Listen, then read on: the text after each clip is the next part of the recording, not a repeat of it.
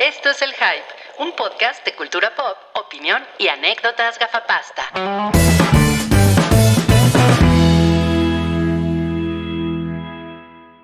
¿Qué onda? ¿Cómo están, chavos? Bien. Chavos. Tengo que decirles algo A ver, Ok. que, no nos va a gustar, ¿verdad? Y a Rui. No creo que les vaya a gustar, pero tampoco molestar. Ha sido un jueves particularmente asqueroso. Ujú. atroz. Join Miren. Yo ando con Pero- mi Monster porque te entiendo, ¿eh? Wow, wow. Pero, pero debo decir que ya está en el hype. Es como, bueno, bueno, ya, ¿no? Ya. Ahí la llevamos. Mm, Ya solo faltan di- 16 horas para terminar este día. Exacto, exacto. Pero ya, ya. Oigan, ¿sí estamos en vivo? Sí, sí, estamos en vivo. Ah, ya vi. Ya, sí estamos Dice ahí. aquí porque llegó un mensaje. Ya vi. Dice, ya vi. si no es grabado, que Salchi me envíe un besuco. Eh, Así. Qué así tímido. ya, sin super chat ni nada, ¿no? Ya, ya gratis. Chámelo. ¿Cómo ha estado tu jueves, Yamiau? Mi jueves ha estado muy cansado, muchas actividades, muchos pendientes, pero ya estamos aquí en el hype y con toda la actitud y con mucho Red Bull. Mira, ya ves, que bueno. Tengo un regalito para ti, ¿Qué? Es porque eres la nena del programa. Y es una toallita que mata al 99.9% de los gérmenes. O sea, cuando ves una mujer dices, le voy a regalar una toallita matar gérmenes. Así las Pero espero que sea nuestro nuevo patrocinador. ¿eh? mata Espero que gérmenes. Sí, así las conquisto. Eh, hola, Cabri. Oli, ¿cómo están? ¿Cómo están? Eh, yo vengo de muy buen humor porque pues ustedes están de mal humor, entonces yo tengo que hacer la parte, Ah. la contraparte. Pero yo no estoy de mal humor, yo estoy cansado. Estoy cansado. Cansado. Ok, ok. y ciego, ¿no? Vienes como, o sea, vienes de Dark Ciego. Devil. Avocado. Así de. Ah. Quiero que brindemos por ella. Yo soy Nico Cabri, Abocabri y voy a hacerle. Me considero delgado. Y tira tu comida. Y tiro mi comida. Nada más ustedes saben de lo que están hablando. Obvio. Yo no sé de qué está hablando. Nada, pues porquerías que, que consumen en, en, en el internet. Um, mira, No, Rubi- bueno. Rubicel nos pide un saludito de Peddington. Yo te vengo a saludar, Rubicel. Mira, es que, es que les voy a decir la verdad.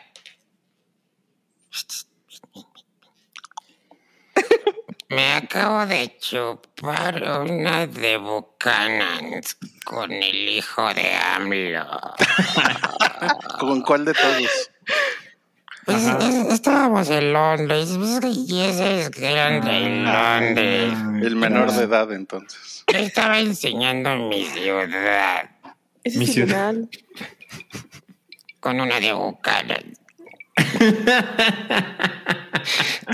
No, pues cuida esas amistades, Cuide- Pedrito. Sí, ¿eh? Ten cuidado, ten cuidado. Oigan, Aguas. tengo, ten- tengo un truco, tengo un truco. A A ver. ver. Guau. ¡Guau! ¿Cómo- cómo lo hizo? Wow. Como el chiste de cuando Jesús convirtió el agua en vino, ¿no? De, "Ay, pero volteense. Pero tápense los Chinga. ojos. Y a cambiar todo. No, pues qué padre, qué padre. Estamos en el episodio. A ver, vamos a ver, tenemos por aquí un. Sí, tenemos un gráfico que dice que es el episodio número 444. Ujú. Número, número cabalístico, está bien cabrón. Eh, Mercurio retrógrado y todo el pedo. Tauro en Virgo. Y no sé ni qué mamá estoy diciendo. Pero Tauro en Virgo. Tauro en Virgo. ¿Eso se puede? Sí me los imaginé así echando pasión. Pues sí, pues es como un güey que es, que es Tauro encima de una Virgo. O Pues yo al soy revés, Tauro. O al revés. o al O un revés. Tauro. un Tauro. O un, Virgo encima de un Tauro. Que levante la mano un Tauro ahí en el, en el chat. Yo soy Tauro, amigos. Cabri es Tauro. Entonces un. Virgo. Nos falta un Virgo. Nos falta un Virgo. Sí, aquí no hay Virgo. Aquí No. no, hay Virgo. No, no, no, no hay, no hay Virgo. Eh, qué bueno, porque me caen gordos los Virgo. Me caen gordos. Alicia Sin Fe Bajando. también es Tauro.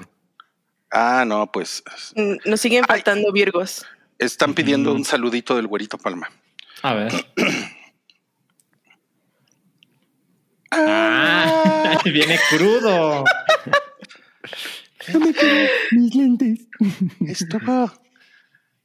Eh, tomé demasiado jugo de zanahoria. Un saludo. Se va- te vas a poner naranja, güerito. Oye, sí, ¿eh? Ah. Sí pasa. Eh, Pasa, sí pasa. y César Vergara ahora quiere un saludo de Sarita. Wow.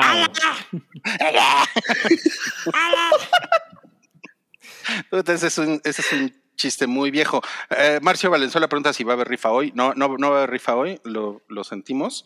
Eh, pero la próxima semana sí va a haber rifa. Entonces guarden su dinerita. O si quieren, pongan dinerita. O sea, Exacto. No hay rifa, pero, no- pero hay hype. Aquí no vamos a, a vender boletos de, del Ticketmaster todos pirateados.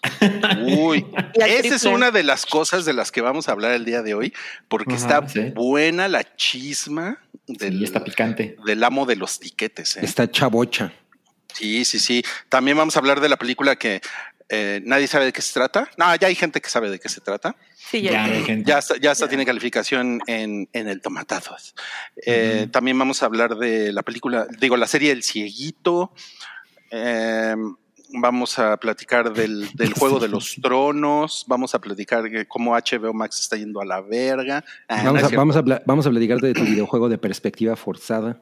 De video- videojuegos de no de muchísimas cosas, no saben, ¿eh? No saben, está, está bien padre este episodio. Y pues gracias a las personas que se están conectando desde los diferentes puntos del globo terráqueo el día de hoy. Sí, Yo sí. soy, el día de hoy, yo soy el viejo Chucles, Un clásico. un clásico. El viejo Ujú. Chucles, con todos ustedes. Y pues vamos a comenzar. Miren, miren qué cabrón está esto. A ver. A ver, a ver. Eh, se mueve el fondo. ¿Ya vieron? Uy, ya vi, está Eh. súper trippy. Yo pensé que era, eran los hongos que me había metido, pero no. es- si ustedes lo están viendo, entonces yo también. Está está bien cabrón. Está bien cabrón cómo, cómo, se, cómo se mueve el fondo. Y tenemos una. Salchi no está muy convencido, pero bueno. No, ¿eh? Eh, Fue así como que. mm, Así como. Ver, mm. per- permítanme, hagan tiempo, hagan tiempo, hagan tiempo. ok. Hagan tiempo. No. Tiempo. No mostremos la, audi- la, la falta de Cabri. Yo Vuelve a poner callado el, haciendo el tiempo. fondo. No, así no se hace tiempo. No. Ya. Ya. Ah, Ah, encuentre las cinco diferencias. No mames. ¡Qué hermosa! Oye, ¿sí te lamiste la mano o solo parecía que te la Sí me la lavé. Aquí, aquí todo es real. No mames. ¿Qué, des- Pero bañate. No hay, no hay CGI. Esto se lo ¿Qué? aprendió a cliché. Qué desagradable es ver a un señor de casi 60 años haciendo estas cosas. Ay. No, pues ya. Eh, vamos, a, vamos a pasar a la sección.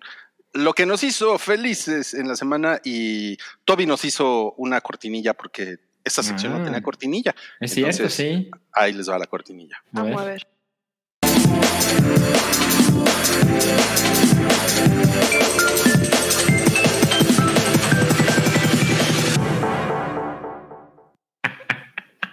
Ustedes bien saben que, que a Toby no le gustan los gatos, entonces por eso Toby siempre pone cortinillas con perros.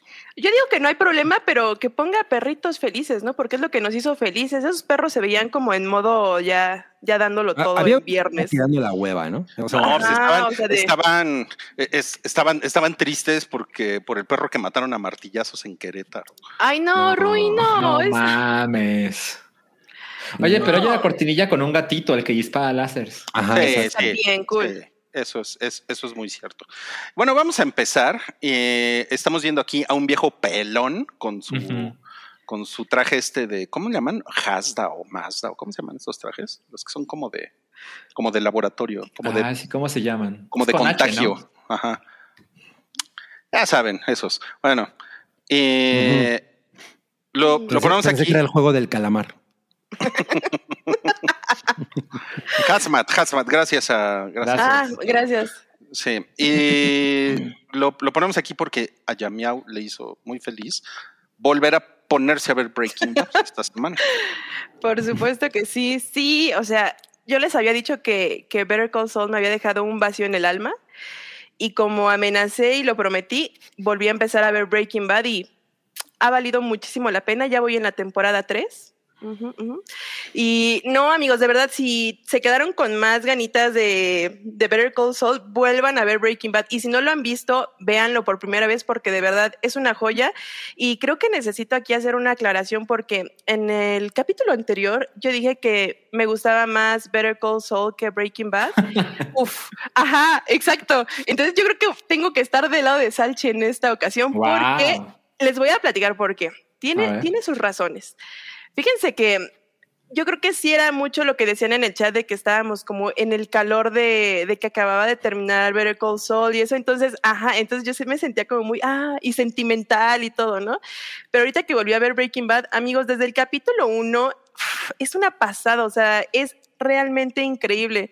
O sea, como, además de que me recuerda como todo ese tiempo cuando la vi por primera vez, también me puse a pensar que la vez pasada les comenté que en Better Call Saul vi la primera temporada, empecé la segunda, lo dejé porque dije, no, esto da mucha hueva. Ya después, por muchas razones, regresé.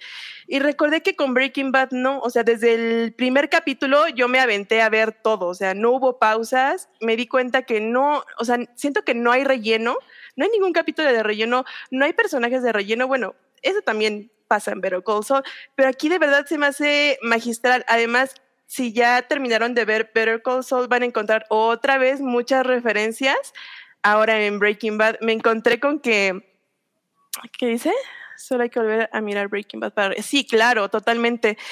Estaba viendo y en el capítulo, creo que es el primero o segundo capítulo cuando, no, es en el primero, cuando Walter va a sacar todo su dinero del banco para comprar la minivan esa. Eh, El Mm. banco justamente se llama Mesa y la tipografía es de color verde, entonces pues haciendo referencia a Mesa Verde, ¿no? De, de Better Call Ah. Saul. Ajá, también Jesse Pinkman menciona que todos los negocios se hacen en Taco Cabeza, que también lo mencionan en Better Call. Entonces, se van a encontrar muchísimas de estas eh, referencias, pues porque es un solo universo y este señor lo hace magistralmente. Y volví a recordar lo maravillosas que son las actuaciones de todos. O sea, es impresionante ver por primera vez a, a Gus Fring atendiendo su restaurante y cambiando así de papel cuando tiene que hablar ya serio con Walter. Es, es, es increíble. Ver a ellos dos en una escena es, es maravilloso. Entonces, por supuesto que me hizo muy feliz volver a ver esta serie. Este, creo que voy rápido, pero es que es una serie Sí. que se te pasa de volada. O sea, ni la sientes. ¿No? Ya ves, Cabri, sí, sí se puede un día ver. Oye, a mí ni, ni me vengan con eso. No me quieren ver la cara. Ustedes están tratando de ver la cara. Esa es la serie de un señor que es, que es, es un repartidor de la sección amarilla. O sea, atrás tiene sus secciones amarillas y tiene su uniforme del. No mames, Sí. imagínate si hubiera tanto dinero en el negocio de la sección amarilla. Dime, dime cuántos años tienes sin, sin decirme cuántos años tienes. Referen- referencia a la sección amarilla. Sí, sí. por cierto, por ahí debo tener una que nunca devolví. No La, mames. la uso para encender mi boiler de vez en cuando. Oye, ahí están diciendo que dice Breaking Bad, capítulo de relleno La Mosca. Y está en mamá. Claro que no, permíteme discernir, pero no. Ese no es un capítulo de relleno. Además, de- es, es interesante porque vimos en Better Call Saul que justamente en ese laboratorio fue donde están los cuerpos de Lalo Salamanca y de Howard. Entonces, había, ya saben, ¿no? Muchas teorías de fans que por eso hay una mosca en ese laboratorio, ¿no? Porque pues abajo están los cuerpos, porque se supone que es como o- estéril y toda la onda. Entonces tendría que Mm. venir de abajo, no del exterior. Entonces, O, o Lalo Salamanca, o Lalo Salamanca reencarnó en la mosca. Reencar- Imagínate reencarnar ocho días, ¿no? no mames. ¿Qué clase Sería- de vida es esa? Pues era un culero ese güey, mal karma. La que se merece. Eso es cierto, eso es cierto, sí. Sí, entonces no, ni el de la mosca es este, es relleno, amigos. I'm sorry. Bien. No, pues qué Sí. cabrón. Hay un, hay un, hay un vide- hay un videillo que anda circulando por ahí, no sé si lo has visto, Salchi, en A el ver. que ve- viene. Sincronizan eh, el episodio de Osimandias con el penúltimo episodio de Better Call Saul. Hay un momento Ok. en, el, en el- cuando el hijo de Walter White le llama a, la, a la policía. Y, Sí, y junto con el de Soul, ¿no? Ajá, y, lo, y es, es igualito el momento a cuando la, la viejita Sí. Le, le llama a la policía y en los, dos los dos momentos se sincroniza la música. Oh. Y es, es igual, está muy cabrón Sí, eso sí. cuando lo ves. Si dices, nah, pues estos güeyes están bien Mm. pendejos. Órale, no, no he visto el video, lo voy a buscar. Mira, el hype anda opinando. Dude, Vince ha explicado que el episodio de la mosca es de relleno y se vieron obligados a hacerlos. No mamen, jajaja. ¿Quién, quién está escribiendo eso? El hype. El hype. No mames, la está entidad del hype. O sea, ya tomó, ya tomó vida propia. Ya tiene personalidad y opiniones. No, E mames. de hype. No mames, qué chingón.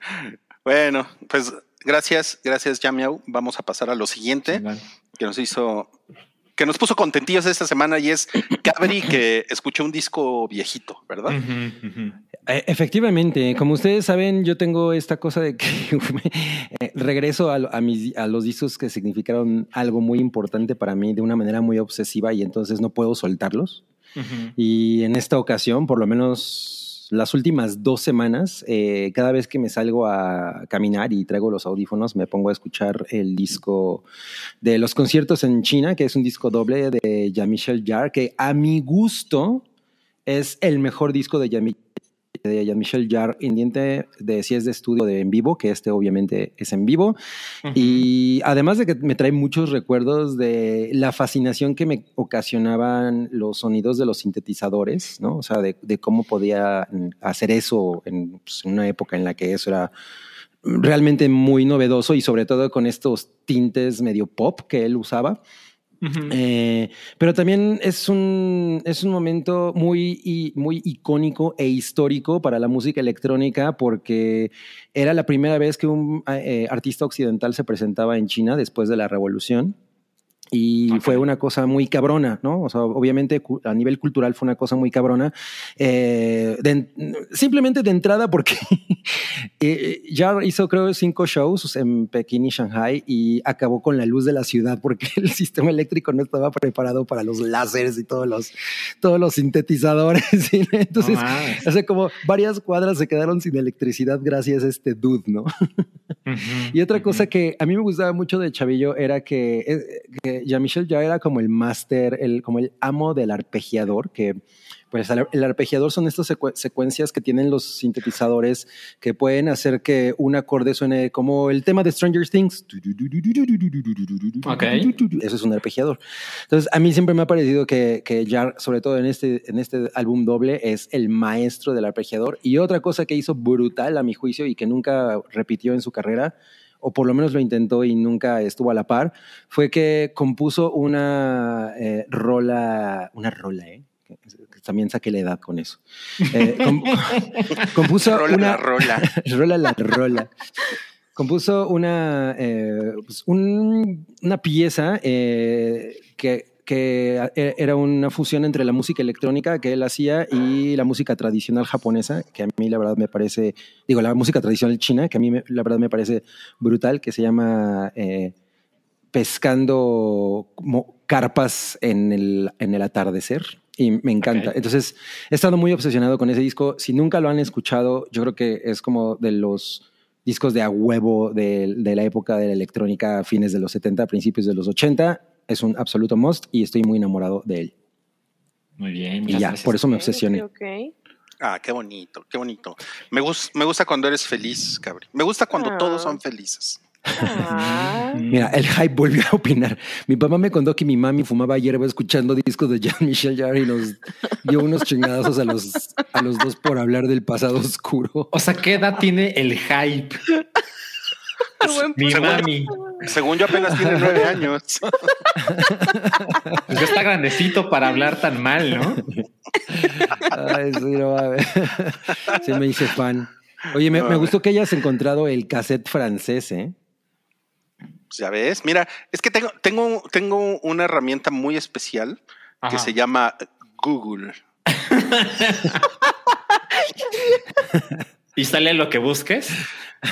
Güey, es- o sea, está muy cabrón porque según yo solamente la puedo utilizar dos o tres güeyes en el Pentágono y yo.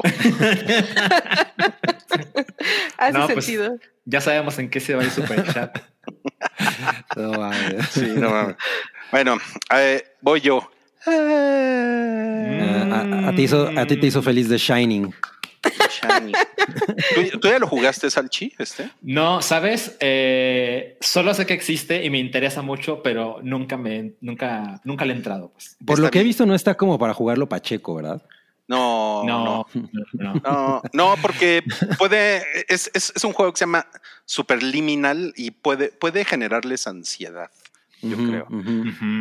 Porque es un, es un, es un juego repetitivo, eh, como en espacios vacíos, que es- está como basado en esta, en esa te- teoría mafufa del YouTube.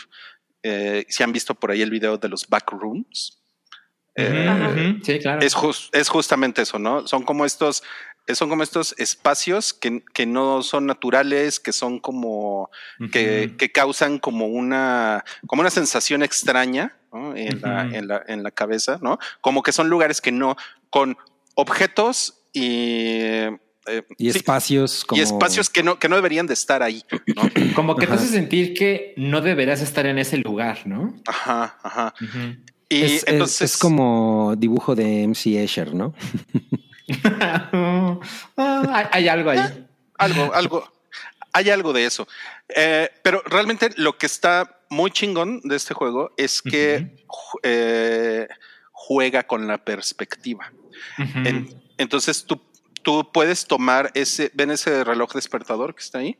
Sí. Imagínense que lo agarras con tu manita y si lo, si lo coloca, o sea, lo empiezas a mover en la, en la pantalla y dependiendo de, dó- de dónde lo coloques, eh, digamos que en el tamaño relativo hacia tus ojos, el objeto cambia de tamaño.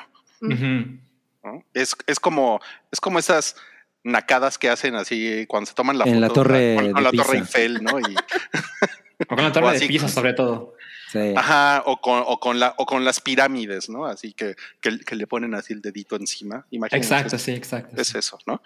Y esa, eh, eh, eh, esa parte del juego es la mecánica principal con la que tú vas resolviendo acertijos, con la que tú te vas moviendo a través de, de- de niveles. Y en, en- en esta parte, ju- justo la que estamos viendo ahorita en la pantalla, es, pues es como un hotel como medio de Shining. Entonces sí es, sí es, es medio creepy. Eh, Sí ya, ya leí que sí hay por ahí me- unos jump scares, pero A mí todavía no me, todavía no me tocan. eh, porque aparte, pues yo, yo avanzo muy lento con los juegos, me desespero, empiezo a buscar en internet, así. En, es, en esta misma cosa que les decía, que se llama Google. eh, Hay Ok. hacks. sí, em- empiezo a buscar la solución. Sí, pues es que ya, pues es que ya. ya- Oye, Ah, espera, tengo la sospecha de que lo juegas en Game Pass.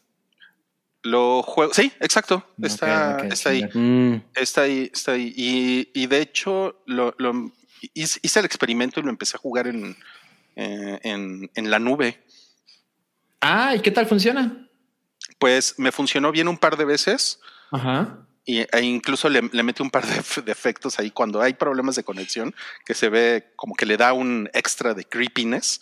Ajá. Eh, pero después ya me, me empezó a dar hueva Ajá. se empezaba a trabar y ya Sí. lo Mejor en descargué. la tele. Dije, voy a descargar los 18 terabytes de Superliminal. claro. no mames. no, No hay ningún mames, problema. claro. sí. Por supuesto. Pero Qué chingón. muy, muy recomendable, ¿eh? Está, está Mm. bien chingón. Bien, bien, Bien. chingón. Y pues me, me, me ha hecho muy feliz. Oye, pero a ver, ¿qué es lo que te gusta del juego? ¿Te relaja? ¿O, o por Sí. qué te gusta? O sea, ¿qué sensación tienes cuando lo juegas? Pues es- está, está fácil, que eso es muy, es muy importante para mí, porque cuando los juegos están muy difíciles, a a mí me da hueva. Entiendo. La frustración. Sí, está cabrón. está Eres cabrón. ese Es- señor. Pues sí, es una cosa que me viene des- desde Contra y Castlevania en el, en el NES. Eh, Ah, O sea, toda la un- vida te ha pasado eso. Sí, sí, o sea, pero esos juegos me traumaron porque nu- nunca los pude terminar y fue, fue muy traumático. Eh, y pues creo, creo que eso es muy importante. Y sí, me voy relajando, pero hay un momento en el que la música, es que hay una música como, como piano tipo Bioshock. Mm. Mm. ¿no? Como, como que está en unas bocinas ahí de fondo y de repente hay un momento en el que se dices, ay, ya, ya, me, ya me estoy sintiendo raro Incómodo. y lo, y lo Ah. quito. Ok. ok, ok, ok. Pero Ah, El, el doctor Rocha te estará escuchando así. Mm, El doctor Rocha. pues ¿quién creen que me lo recomendó? claro, claro. El doctor Ronchas. Bueno, vamos a pasar a lo que hizo feliz a Salchi, la película del conejito. La película del conejito, exactamente. Eh, Frank tenía- el conejito. Yo creo que yo tenía media vida sin ver Donnie Darko. La vi, puta, hablando de gente vieja, la vi cuando estaba en la universidad, como por el 2003, 2004. Cuando Donnie. Darko iba a la universidad.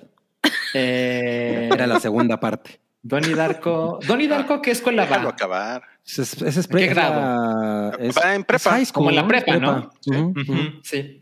Bueno, entonces, pues pasó mucho tiempo en que no veía Donnie Darko. A mí me gustó mucho cuando la vi. Y O sea, nada más la habías visto una vez. La había visto una vez nada más. Ay, Yo solo le he visto una vez. No, Pero a ver, es que cuéntanos, cuéntanos. Ay, es bien bonita. Y, y de hecho, recuerdo que hace no tanto tiempo Rui habló de, de Donnie Darko porque la viste con tu hija, ¿verdad? Sí, sí, sí. Qué, qué chingón. Eh, yo vi Donnie Darko en Movie. Resulta que estaba en sus últimos días en Movie y dije, Mm. ah, pues creo que es el momento ideal. Y bueno, siento que es la clase de historias, perdón porque va a sonar de mamador, pero sí, es realmente como me siento. Siento que es una historia que se siente más que, más que se ve. O sea, tiene una atmósfera prácticamente incomparable que si a alguien le cuentas como la sinopsis dice, Eh. ah, pues no sé si suena muy emocionante, pero creo que al momento de verla es muy encantadora de una manera creepy porque tiene escenas, eh, digo, este no es un cuadro de la película exactamente, pero, pero tiene estos encuadres muy raros, como de película de terror, pero la película nunca se siente como una película de terror y pasan cosas difíciles de comprender que siento que tiene la gran ventaja de dejar las cosas en el misterio. Eh, estuve leyendo en internet, en, en el Google que menciona Rui. este, no sé si alguno de ustedes ha visto la versión del director. Sí, yo, yo la tengo y la verdad es que no me encanta. Siento que rompe mucho el ritmo de, de- justo como, como el flujo de la atmósfera. Lo Ajá. rompe. Sí, es que justo lo que, lo que me encontré, porque yo nunca he visto la versión del director y me encontré con, así como, si les puedo recomendar algo, es que nunca vean la versión del director, ¿no? Porque de- deben quedarse con, con la versión que salió en cines, ¿no? Entonces, creo que voy a hacer caso a ese consejo. Y bueno, más allá de la película, porque evidentemente no quiero hablar demasiado de ella, porque el que ya la vio, pues para qué, y el que no la ha visto, mejor no me escuche y véala. Pero quisiera hablar un poco de lo del director, que es Richard Kelly, que a mí me parece un caso súper interesante porque pues es un perdedor, o sea, en eso terminó su carrera. Es decir, el güey hizo su primera película, su debut fue Donnie Darko, ¿no? Año 2001. Y la película se considera así una obra espectacular. De hecho, estaba viendo que para la revista Empire, que es una revista muy importante de cine, lo pone en el segundo lugar de mejor película independiente de la historia Órale. solo Wow. superada por Pulp Fiction, según Empire, ¿no? Entonces, también estuve volando un poquito y me enteré que en 2002 la prensa de Chicago le dio a Richard Kelly el premio de director con mejor futuro. Entonces dices, güey, no mames, o sea, la gente, la gente tenía toda la fe en este es un maestro, ¿no? Es un Sí. genio. Ahora, tengo que decir algo. Yo nunca he visto otra película de Richard Kelly y siento que el mundo tampoco las ha visto. Porque Mm, si le yo vi la googleamos que tantito, hizo después, que no me acuerdo cómo que se es llamaba. Southland Tales. Mm. No, entonces no fue, no, no fue esa. Fue una que creo hizo con Cameron Díaz. Esa es The Box. The Box. Ajá, The Box. Esa es la tercera y última película que ha dirigido Richard Kelly. Entonces me puse a investigar tantito porque yo recuerdo que yo sí me enteré de The Box cuando estaba en cartelera y no la vi. Pero por ejemplo, te das cuenta, Southland Tales costó 17 millones para hacerse, recaudó 374 mil dólares. Puta, güey. O sea, pinche perdedor, ¿no? Y luego lo que pasó con, con bueno, y Southland Tales tiene un tomatómetro de 41%. Bueno, No mames. y luego The Box, que fue en 2009, que sale, como bien dijo Cabri, Cameron Díaz. Esa costó 30 millones y recaudó 33 millones. Y es la última película que dirigió Richard Kelly. Entonces, tomando en cuenta que tu debut es tan exitoso por la prensa y por, la, por la gente del círculo del cine independiente, y luego que tu carrera termine en eso y que posiblemente ya nunca haga una película más, pues siento que sí es como para una conversación, ¿no? O sea, a lo mejor Richard Kelly se siente devastado, pero pues a lo mejor si yo fuera su amigo le diría, güey, pero hiciste Donnie Darko. O sea, a lo mejor no Pues deberíamos yo ser tan crueles, ¿no? Yo la última vez que vi No- Donnie Darko y que vi la versión normal, porque pues, sí, definitivamente la del director. De hecho, la del director estuvo muy cagado. Me, me regalaron ese DVD en una cena. Alguien lo tenía y me dijo, güey, llévatela. Y, Yo no lo y- quiero. y dije, ah, chingón, ¿no? Y este, pues bueno, X. El punto es que la última vez que vi No- Donnie Darko, me acuerdo que me dio esta sensación de, güey, si yo fuera eh, Richard Kelly y hubiera hecho Donnie Darko, no me importa si hago pura mierda después. La verdad es que esta película es increíble. O sea, Sí. Sí pienso que, o- que igual que a mucha gente, pues la, la, la decepcionó el hecho de que alguien que, que tuviera el, el talento que evidentemente él demuestra en esto no Sí. se vuelva a repetir, pero ni, ni, ni de cerca, ¿no? O sea, ni de cerca. No. Entonces es, es muy raro, ¿no? Pero, pero cada vez que la veo digo, güey, no mames, yo am- amo muy cabrón esta película y me parece una cosa como con una sensibilidad muy particular y, y pues si ya hiciste esto, no, no puedes arrepentir de tu vida, ¿no? A lo mejor no la hizo él, a lo mejor la hizo Fue, un Ghost Rider, ¿no? También. Mil, Milli Vanilli. Mich- Michelle Franco. Sí, sí, sí, es muy interesante. Estaba, estaba viendo una, una declaración de Kevin Smith, quien es- no es un director que yo tenga en mucha estima, pero él decía Ah. que según su manera de ver el mundo, eh, Richard Kelly es como Christopher Nolan, pero sin el apoyo que ha recibido Christopher Nolan. que me parece una comparación como qué curioso que en su mundo uno, uno va junto al otro, ¿no? Porque para mí son súper diferentes. Pero bueno, creo que lo, lo que nos podemos quedar es en el respaldo de un estudio grande, ¿no? Que apare- al, parentar, o sea, al parecer no es lo que pasó con Richard Kelly. Pero bueno, si ves sus dos fracasos taquilleros, dices, es que no puedes pedir un tercer, o sea, una tercera película que te, que te apoye, ¿no? No, pues no, porque ya es, es mucha lana, ¿no? Exacto. También, Claro. también es un, es un negocio.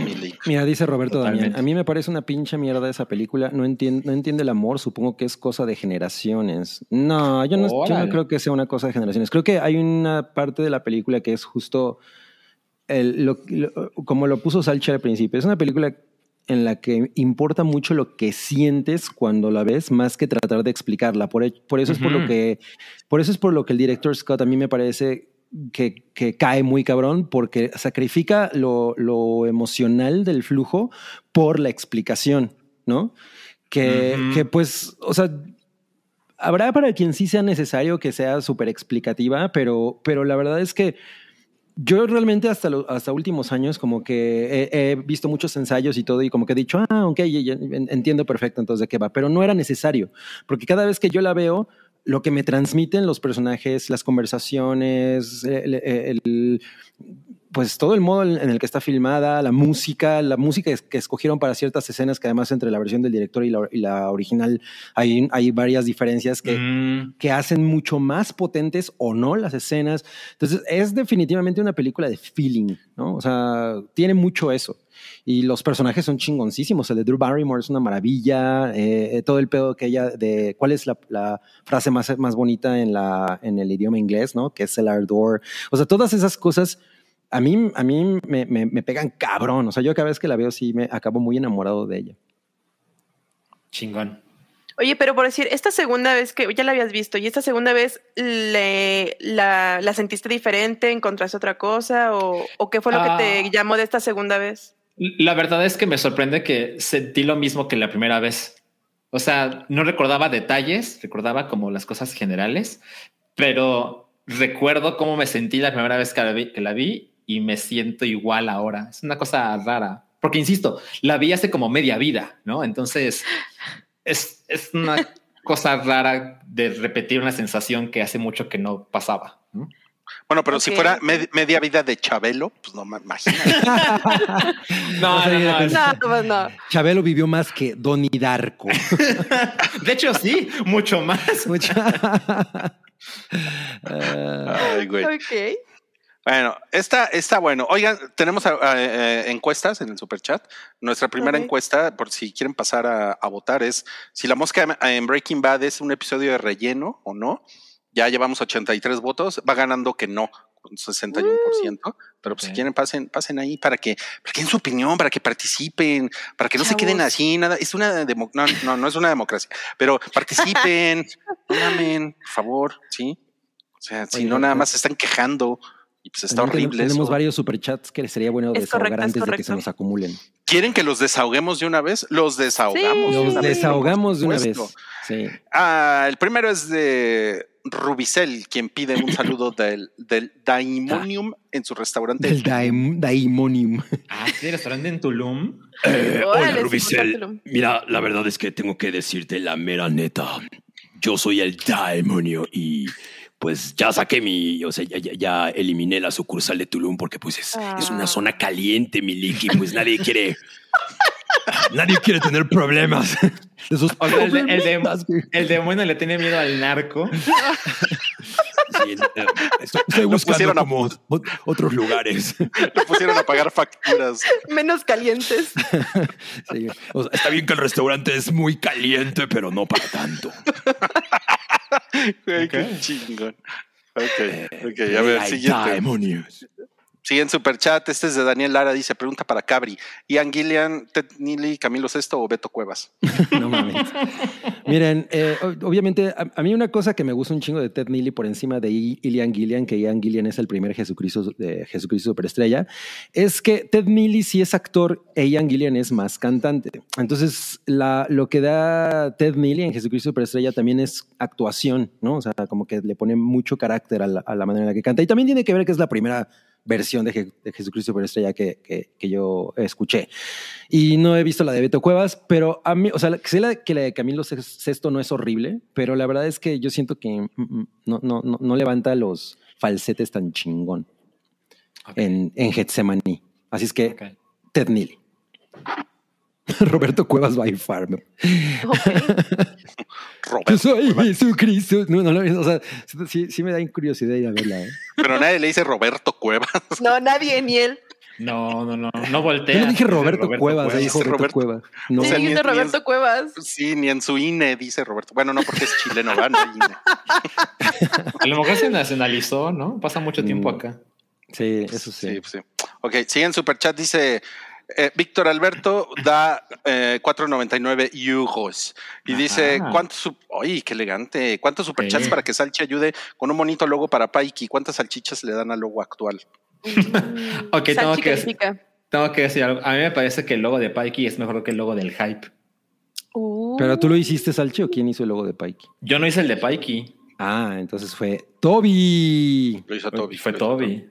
Sí, sí, sí. eh, ¿Cuántas salchichas le doy? Pues le doy, o sea, el de Pikey le doy. le- acá, a ver, pregunta, la pregunta de siempre. ¿Le puedo poner medias, eh, media salchicha a un No, no, logo? güey, puta. O sea, no se puede. Güey, pensé, pensé que no lo ibas a hacer y no lo puedo creer. Es que es muy, es muy injusto. A las películas sí le ponemos medias calificaciones, pero a los pósters no. Sí, entonces tengo que preguntar claro. a los logos.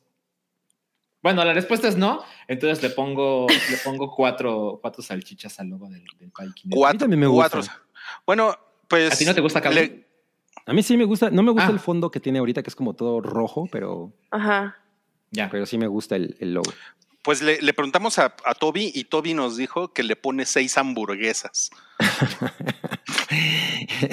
y, de, y de- y de- y de las de Hay Carbón, ¿no? Que venden ahí en la, en la calle. Ajá, exacto, exacto. sí. Oigan, eh, aprovechando un saludo a Diego y Manol, quien se acaba de, de suscribir al, al plan de fan en, mem- en membresías de YouTube.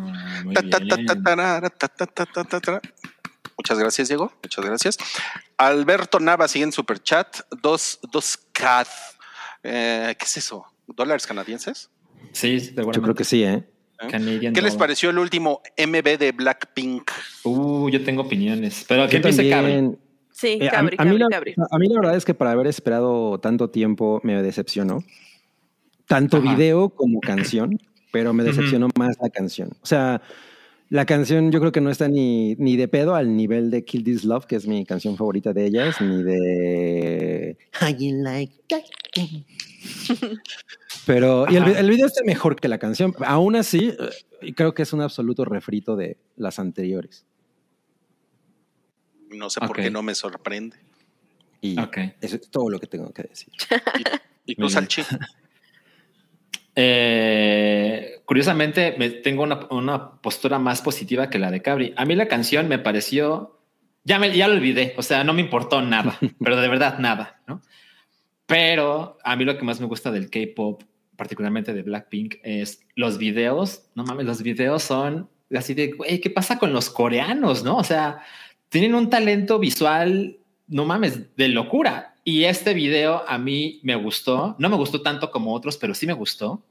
Y algo que valoro mucho y que también me parece un reflejo de los tiempos es un video de Blackpink realmente son como ocho videos micro. O sea, Sí. sí. Sí, porque le tienen Ay. que dar a cada una. Ajá, o sea, le, le pone la canción dura cuatro minutos y cada escena dura 26 segundos, ¿sabes? O sea, en esta escena está Jenny y Lisa con, con la playera del Manchester United que dices también, güey, ¿cuánto le costó eso al Manchester United, no? Para poner aquí el logo. Y tiene ahí un gorro con una marca y tiene un coche y es una locura de 17 bailarines, 26 segundos y a, lo que, a la que sigue y nunca vuelven, ¿no? Sí. Y así pasa una y otra y otra vez. Son como ocho escenas y se acabó el video. Entonces también pienso, pues, o sea, el producto eh, que es todo esto y la poca paciencia de la gente como para no soportar un video de cuatro minutos que suceda más o menos en el mismo lugar. ¿Qué pasó, Luis? Oye, 26 segundos y, nun- y nunca vuelven, pues vi- vivió más la mosca, ¿no? De Bad. No, nunca vuelve la escena, la escenografía. ¿no? ah, ah, ok. Entonces, ta- también creo que tiene que ver, o sea, no creo que sea un error, ni mucho menos, todo parece intencional. Y me pregunto si tiene que ver también con pues, la generación TikTok, ¿no? Que ven algo de 16 segundos y dices, no mames, ya me aburrí, me quiero matar, siguiente video, ¿no? Me quiero matar. Sí, claro. Sí, Yo- sí, justo yo también lo estaba viendo así. Y lo único que realmente me gustó de la canción es el dueto de rap de Lisa y eh, Jenny. Ya. Eso, o sea, eso me pareció un muy, muy, muy buen momento porque lo hacen cabrón. Pero y ya, o sea, la verdad es que sí, igual ya se me olvidó. en la mañana, de hecho, estaba pensando, güey, tengo que volver a escuchar la canción de Blackpink porque no me acuerdo cómo va. Mira, dice DDT, la canción Pink Venom se parece a la de Rihanna, Pon Replay. No se Pon- parece, Pon es un sample. Sí, es un. ah, exactamente. Ajá. Sí, como que está poco memorable la, la canción, ¿no? A mí como que no me sorprendió. Yo esperaba que me volara la cabeza. Dije, es que había mucha, mucha expectativa por este video, por esta canción.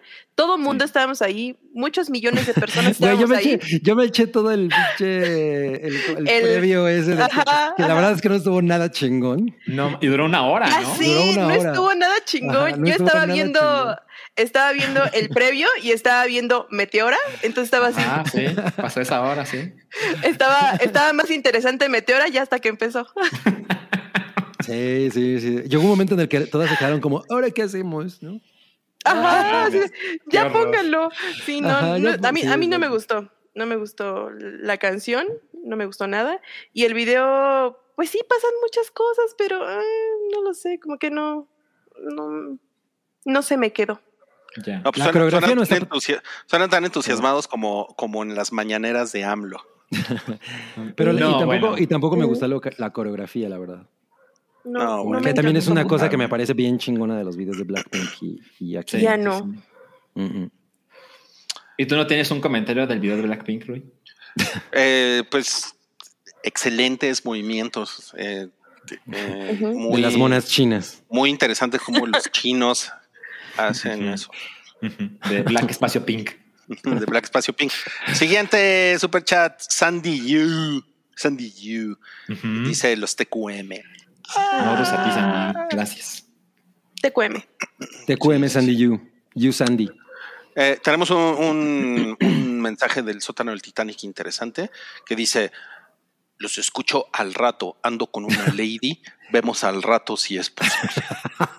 Órale. Qué guay, con una Crítico. lady. ¿Qué? Tal vez está pidiendo ayuda. Exacto, ándale. Pues seguramente es Lady Pelotas. ¿no? Me imaginé el meme así de te engañé, no vamos a coger, vamos a ver el hype. Ay, hay que hacer ese meme, por favor. Ay, no mames, güey, qué horrible, qué horrible. Y, y también este está bueno de Ariel Martínez que dice Edilberto Cuevas. Puede ser, puede ser. Así dice en su. INE. No mames, está muy chingón. Ok, bueno, ahora sí, vamos a la siguiente sección que son los estrenos de la semana. Ah, hijo.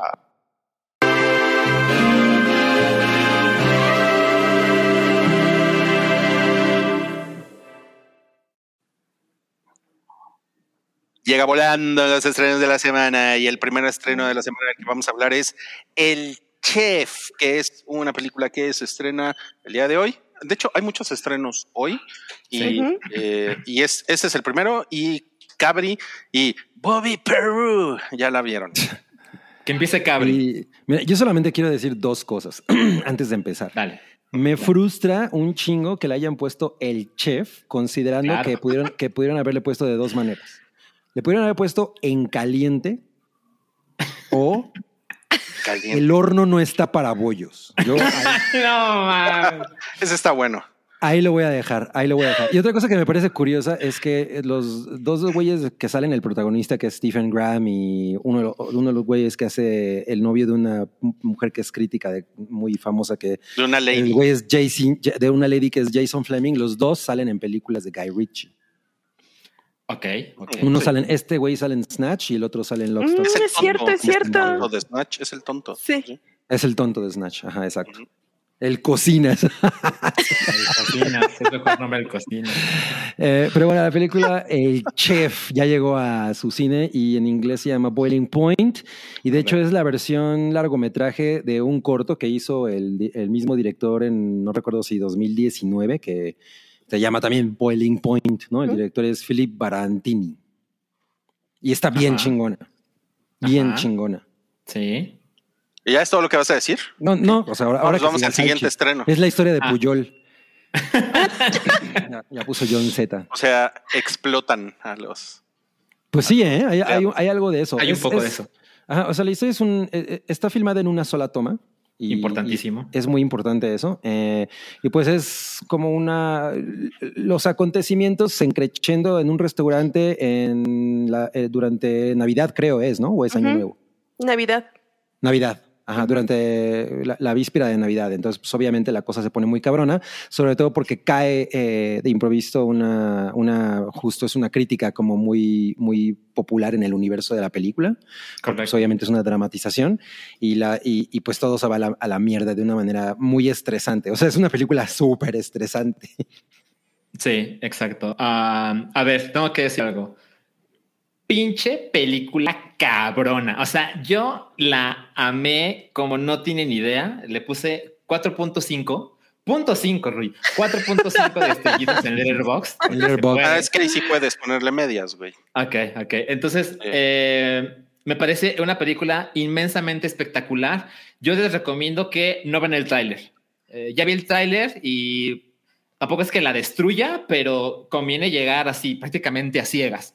Eh, como bien decía Cabri, es una película de una sola toma que dura 92 minutos. La- el plan original era hacerla ocho veces y quedarse con la mejor toma. Y a final de cuentas solo pudieron hacer cuatro porque llegó Pandemia. el COVID. Entonces fue como, no, pues tenemos que desmantelar la producción. Solo salieron cuatro tomas y al final se quedaron con la tercera, según recuerdo. Entonces eh, es inmensamente tenso lo que sucede, básicamente porque pasan tres cosas. El chef, que es el que da el terrible nombre de la película en español, eh, no está pasando por su mejor momento, ¿ok? Y él es el responsable de este restaurante, no solo es el jefe de cocina, sino que es más que eso. Luego es visitado, como bien dijo Cabri, por este crítico de comida que es pues, estresante, ¿no? Y la otra que también contribuye es que en esa cena, en esa noche, hay alguien que va a pedir matrimonio.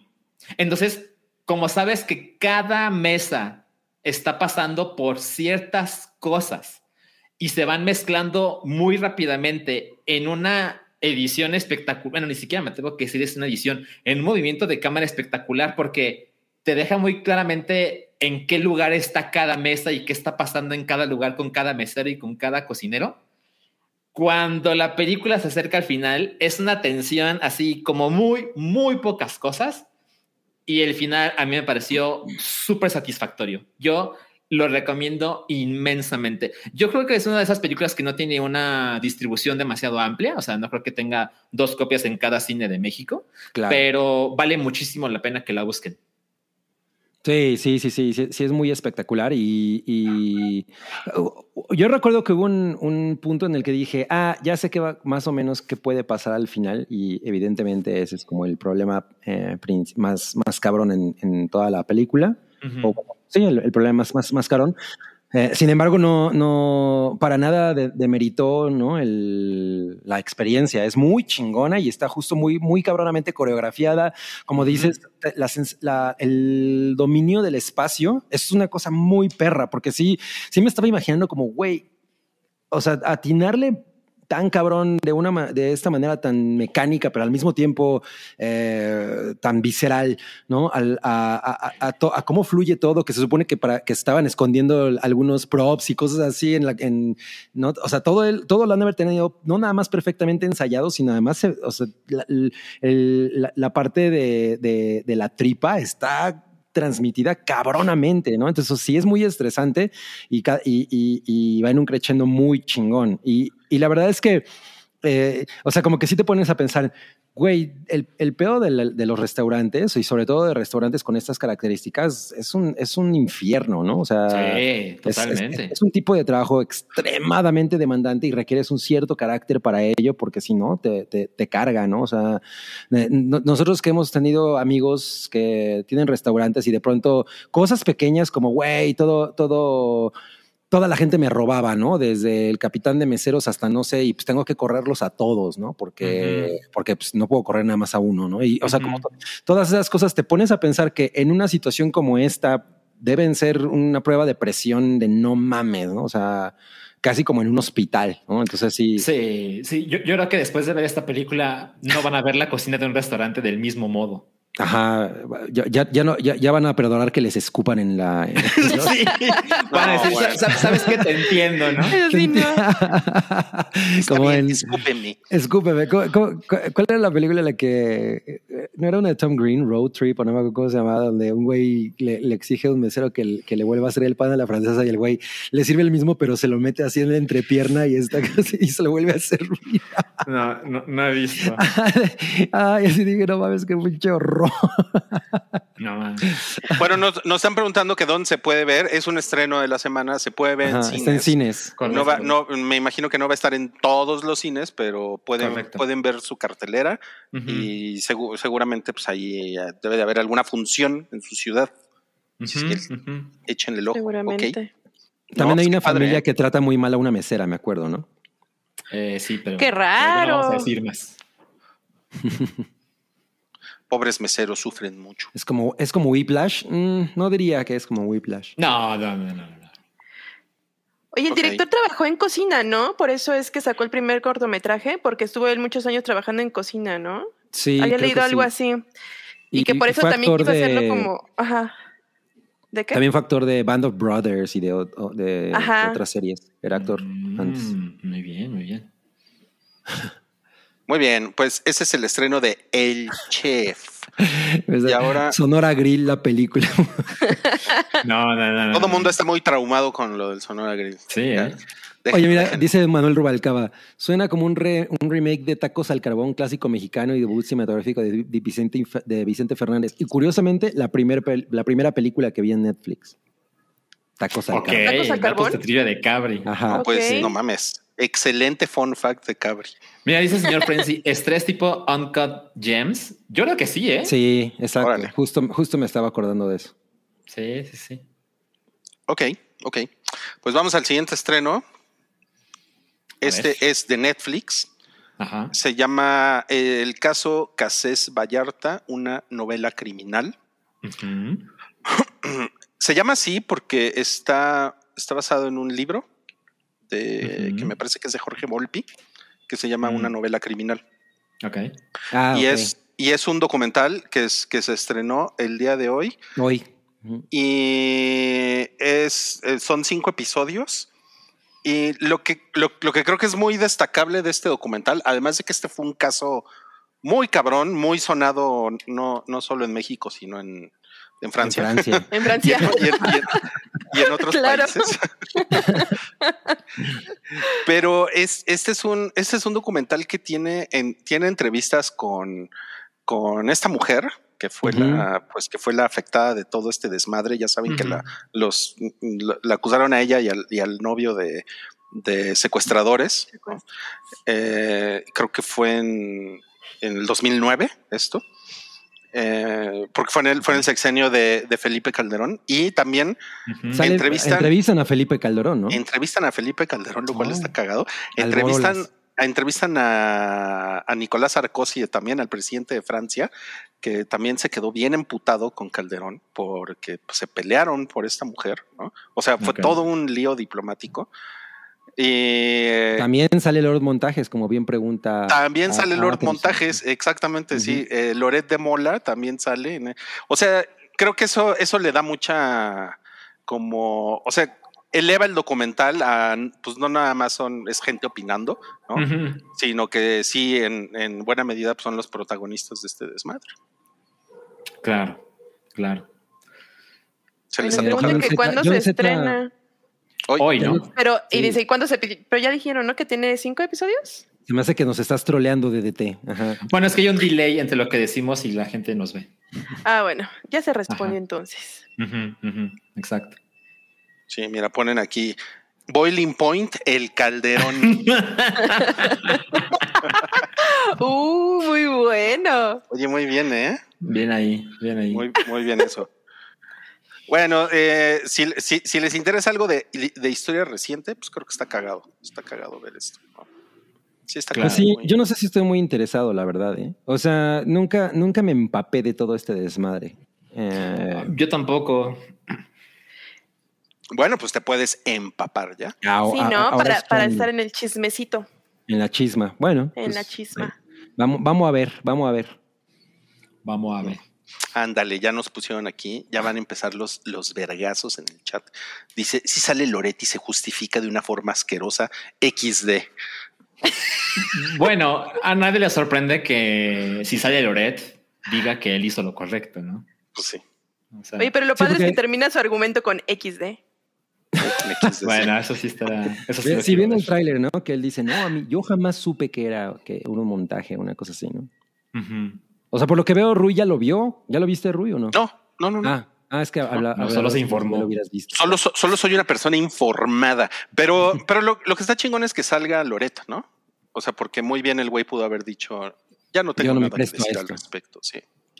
Sí, sí. Bueno, o sea, sí, también creo que es una excelente plataforma para demostrar una vez más, o mejor dicho, hablar de su inocencia. Pero pues también hay que aplaudir, eh, evidentemente sin conocer los resultados, que se tomaron la molestia de entrevistar a gente importante en la historia, como los expresidentes de México y Francia, ¿no? O sea, Claro. Pudieron omitir eso y no lo hicieron. Pues ahorita yo siento que a Loret le, le conviene mucho hacer este tipo de cosas porque pues el Porque es Lord Montajes. de- Ajá, exacto. Claro, Entonces, pues claro. como, como tener estas plataformas le, le conviene, ¿no? Sí, sí, Mm, sí. de Con que no le salga como el documental de la niña que apareció en su cama, ¿no? Ah, de Pol- de Polet, Polet. ¿no? De Polet. Pero ese no era documental, era una dramatización. Era una dramatización, tienes razón. Tienes razón sí. Eso fue una mamada, ¿no? Sí. Sí. La niña Nadie quería decirlo así. Ok. Ahora vamos al siguiente estreno. El siguiente estreno es el estreno de la semana. Nos referimos a Nope. Nope. No, p- cállate. Nope, que también, también esta, la, la opción era, se Nel. llama Nel, ¿no? Ajá. Hubiera sido mucho mejor que se llamara Nel. Pero no pues igual- pero pues me imagino que en Perú no funciona Nel, ¿no? Ni en, ni en Colombia. Eh, Bueno, a lo mejor le pusieron otro nombre allá, ¿no? Yo insisto en que yo le hubiera puesto ño. Ño. No, güey, ese está. Voto por ño. Ay, sí, yo voto por O sea, ño. ¿qué, qué es mejor? ¿No, ño o nel? ño. No, po. No, no. A ver, vamos a hacer una encuesta eh, ahorita en el, en el chat, pero para que ustedes opinen, opinen de estas opciones. Pues mira, pero a ver, yo- ¿de qué se no trata esta muy- mamada? Yo no estoy muy enterado, la verdad, y, no, y he tratado de mantenerme así. He igual. visto, he visto que mucha gente en, o sea, muchos comentarios en, en sitios de, de crítica, o sea, comentarios de la audiencia en general, está molesta, ¿no? O sea, como, güey, que me metí, como- o sea, es así como, ¿qué chingados me metí a ver? Ah, sí. Ajá, sí. entonces- y hay gente que también dice, güey, estuvo de poca madre. Pero, pero siento que las opiniones que la alaban, mm, no sé si por no tratar de, de revelar de qué va o yo qué sé, no son muy, no son, o sea, no, como que no celebran mucho la película, ¿no? O sea, nada más es como, güey, me la pasé súper chingón, fin, ¿no? O, o, ah, está muy bien y Jordan Peele hizo algo muy chingón, ¿no? Es todo. Ya. Entonces realmente no sé qué es, no sé qué esperar. No. Ni mergas le hubieran puesto así, exacto. No, pues no sé. A mí, me, a mí me gusta mucho ir al cine de una película que aparentemente está cabrona, que tiene un cast muy chingón, que tiene un par de trailers bien emocionantes Eh, y enterarme en el cine qué diablos trata, ¿no? Totalmente. En lugar de, ah, ya sé en qué, en qué acaba y al final triunfa el bien y todo esto que pasa con tantas películas. Pues yo por lo general trato de hacer eso con las películas. O sea, no, no, me, no me gusta ver trailers, por eso. Llego y no sé de qué mergas se trata la película y eso me gusta. Pero, por Y- ejemplo, si ves los trailers de Nope, no sabes nada, no entiendes nada. O sea, hay unos, hay unos grandes eh, como secuencias en los que se ve que los protagonistas miran al cielo y no pueden creer lo que están viendo, pero tú como audiencia no lo ves. Entonces, ni siquiera viendo todo el material disponible, puedes armar una idea de qué va la película. Ok, Claro. Ok, ok. Pues es que yo ya, yo ya leí algo hoy ¿De qué? Oh. de qué va la película. Ajá. ¿Por, por accidente? Pues sí, o sea, o sea, por el podcast. Pues ni modo, ¿no? Oye, a ver, dice Gurineo, difiero con Salchi, los trailers revelan todo. al parecer, Ah. Hugo- es que Hugo ya la vio. Tal vez ya la vio, ajá. Sí, ya la vio, pero Pero no tenemos una idea clara, o sea, podemos pensar en muchas cosas, de puede ser esto, lo otro, pero realmente no sabes. no, no, no, no, no, no sabemos. Pues mira, yo a lo mejor ya la veo y digo, ah, ¿no? En lo- como que me hacen clic los trailers porque a mí me han gustado muchísimo los, los avances y... Sí. Pero pues, de nuevo, no, no, no, no... O sea, es como una cosa a la, que aún no le tengo ninguna... Vamos, no ha disminuido mi, mi interés por ella, ¿no? O sea, Sí, igual. con, con, la- con las reseñas eh, negativas. O sea, en general creo que ha estado muy bien y, y la crítica le, aquí por lo menos en Rotten Tomatoes le puso 83, que pues me parece una calificación decente. Sí. Eh, Es decente, es decente. Ajá, e independientemente de que a mí, por ejemplo, Us, bueno, nosotros, ¿no? Eh, no me pareció ni de pedo la- la- un- una gran película. Creo que la primera, la mitad es muy efectiva, ¿no? Eh, pero bueno, pues, es- estoy muy dispuesto a ver esto. A ver, solo una aclaración. Dice Darren Martínez, Salchi se queja de Nope, pero le gustó Moonfall. Ah, yo sé que la mención de Moonfall va, va a aparecer cada vez que yo me ponga en este podcast, no pasa nada. Pero no me estoy quejando de no, pues al, al contrario, estoy diciendo de no mames, estoy estoy súper entusiasmado. ¿Qué, Oye, a qué ver, pasa espera. con el internet? Tengo, tengo una duda, porque pues yo no estaba aquí. Es, o sea, yo sí he visto ese troleo. Quiero saber si es cierto que, que tú Ajá. dijiste que te gustó Moonfall. Sí, evidentemente. Yo, eh, me parece muy, Oye. muy sorprendente que lo preguntes. ¿Cierto? Claro, claro que sí. Cuatro estrellas de cinco le puse. ¿En serio? Wow. Sí, Claro. güey. Ah, no me, acuerdo, no me acordaba de la calificación. Qué Sí, cagado. Sí, sí, sí, sí. Ok, Así es. ya no voy a es. decir nada. No, ya, ya dijiste todo. Yo, yo, yo entiendo, no pasa nada. No eres la primera ni la última. Yo pensé que, de verdad, te juro que yo pensé que nada más lo hacían para molestarte. No, no, no, no, no, no, no. Inspirado en una historia real. Ya te pusieron, si no cae una luna en Nop, Salchi va a, destronar- va a destrozar la película. Exacto. ¿No hay vida inteligente en la luna? Se van a molestar. Miren, en el chef no aparece la historia de la luna y, y me gustó un chingo. También eso puede pasar. Pero es que la luna es de queso. Entonces, ¿Cuántas Ah, películas claro. podrían llamarse Ah. El Chef? O sea, El chef. ya hay varias, ¿no? Que se llaman así. yo también creo que hay varias. o- Ajá. o sí, Sí, sí, sí. Pero Ok. bueno. Bueno, Ya entonces, estaremos hablando de Nope. miren, Sí. Nope, Sí. eh, en las, los nombres de la película va, va ganando ño. Ah, después, después ni madres, después Nel y en último lugar Nop. Pero pues se llama Nop, así es que bueno. Uh. Ah, pero aquí, aquí se podría llamar ño. Podríamos referirnos a ella como ño. ño. Pero sí le pudieron haber puesto ni madres, ¿eh? O sea, ya ahorita como Coca-Cola pone, pone chingón en los anuncios, pues yo no veo por qué no se puede llamar ni madres. O McDonald's, ¿no? Que pone influencers. Mis madres. Oigan, mientras, mientras ustedes están platicando, Diego, eh, eh, Diego y Manol le compró una membresía del hype a Oscar Ochoa. Ah, Ah, no mames, es como Qué no, muy bien, bonito. qué Es bonito. Que, le compró la caja de Shine On de Pink Floyd a un amigo que, que una vez en el mix up y que yo me quedé así como, ah, yo también quiero una. Yo también quiero un hijo. A mí también regálame una.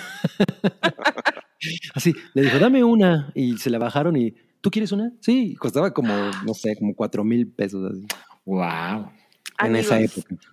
amigos. Qué buenos amigos. Ya sé. Vamos a pasar al siguiente estreno de esta semana, que es Mike más allá de Tyson. Y tiene una Oh, no. tiene unos pósters con una, una, una paloma y un guante de box. Wow. El póster de la paloma no lo había visto. ¿Cuántas salchichas? Wow. Eh, eh, espera, no estamos viendo el póster completo, ¿no? Porque sí le recortaste, porque está muy cerca del título al margen. Y No. eso ya Sí, me está, casi uno a uno. Ajá. Solamente era, era un rectángulo, pero lo hiciste más cuadrado, ¿no? Exacto. Oye, yo quiero saber por qué tiene una paloma. Hay una, Sí? Sí, yo también, no sé. Hay que, hay que verlo, ¿no? Es como. Ok, ok, ok. O sea, ¿quién, quién sabe, ¿no? Porque ser un güey bien peleonero, ¿no? Más bien. Es que, bueno, se supone que, bueno, no sé, me imagino por lo que veo, o sea, se supone que la paloma de la paz es blanca, ¿no? Y esta es como Careful. gris, manchada, y esta es como la paloma antipaz, Pero- la paloma de los madrazos. Está muy raro. La paloma de los vergazos. La, la pal- la- la paloma de capaz de la sierra. Este, pues no sé, pero tiene 54 en Rotten Tomatoes. Sí, de Sí, la, no de la verga, ¿eh? Yo esperaba más, eh, considerando que como, como parte de, le- de la gente que hizo esta serie de Mike, también hizo Aitonia, y supongo que aquí todos amamos a Aitonia, Sí. yo la me parece como, oye, creo que es una gran idea que esa gente cuente la historia de Mike Tyson, ¿no? Porque lo que vimos en Aitonia es que no disimulan las partes culeras del personaje, ¿no? Las, las muestran igual, ¿no? es, es parte de un todo. Eh, entonces, el 54% pues, sí me sorprende, para mal, obvio. El Sí. mordidas, pues sí, pues sí, obvio. El mordidas. El mordida, sí. Pues son ocho episodios, van a salir dos semanales. Ok. Y eh, se supone que el, el güey que le hace de Tyson lo hace bien. Es lo que yo Mm. tenía entendido. Eso lo pueden ver en Star Plus. Eh, por, si, por si les interesan pues las historias de deportistas y de, pues, de boxeadores. Siempre son cagadas las historias de boxeadores, ¿no? Tienen No, son tristes, ¿no? lo Ajá. suyito. Generalmente son Sí, tristes. Como que cagadas es la Es que correcta. Se ve Es que como- nunca es viste Raging, se ve que nunca viste Raging Bull, ¿no? Pues a mí me parece una película muy cagada esa. Así, comedia favorita. O Cinderella. Man. Exacto. No, son, son, son cagadas esas películas, son muy, muy cagadas. O sea, yo me la paso así riendo. Bomba. Ah, claro. Sí. Te pusieron que sí, hay Toña, es la, es el biopic de Toñita de la Academia.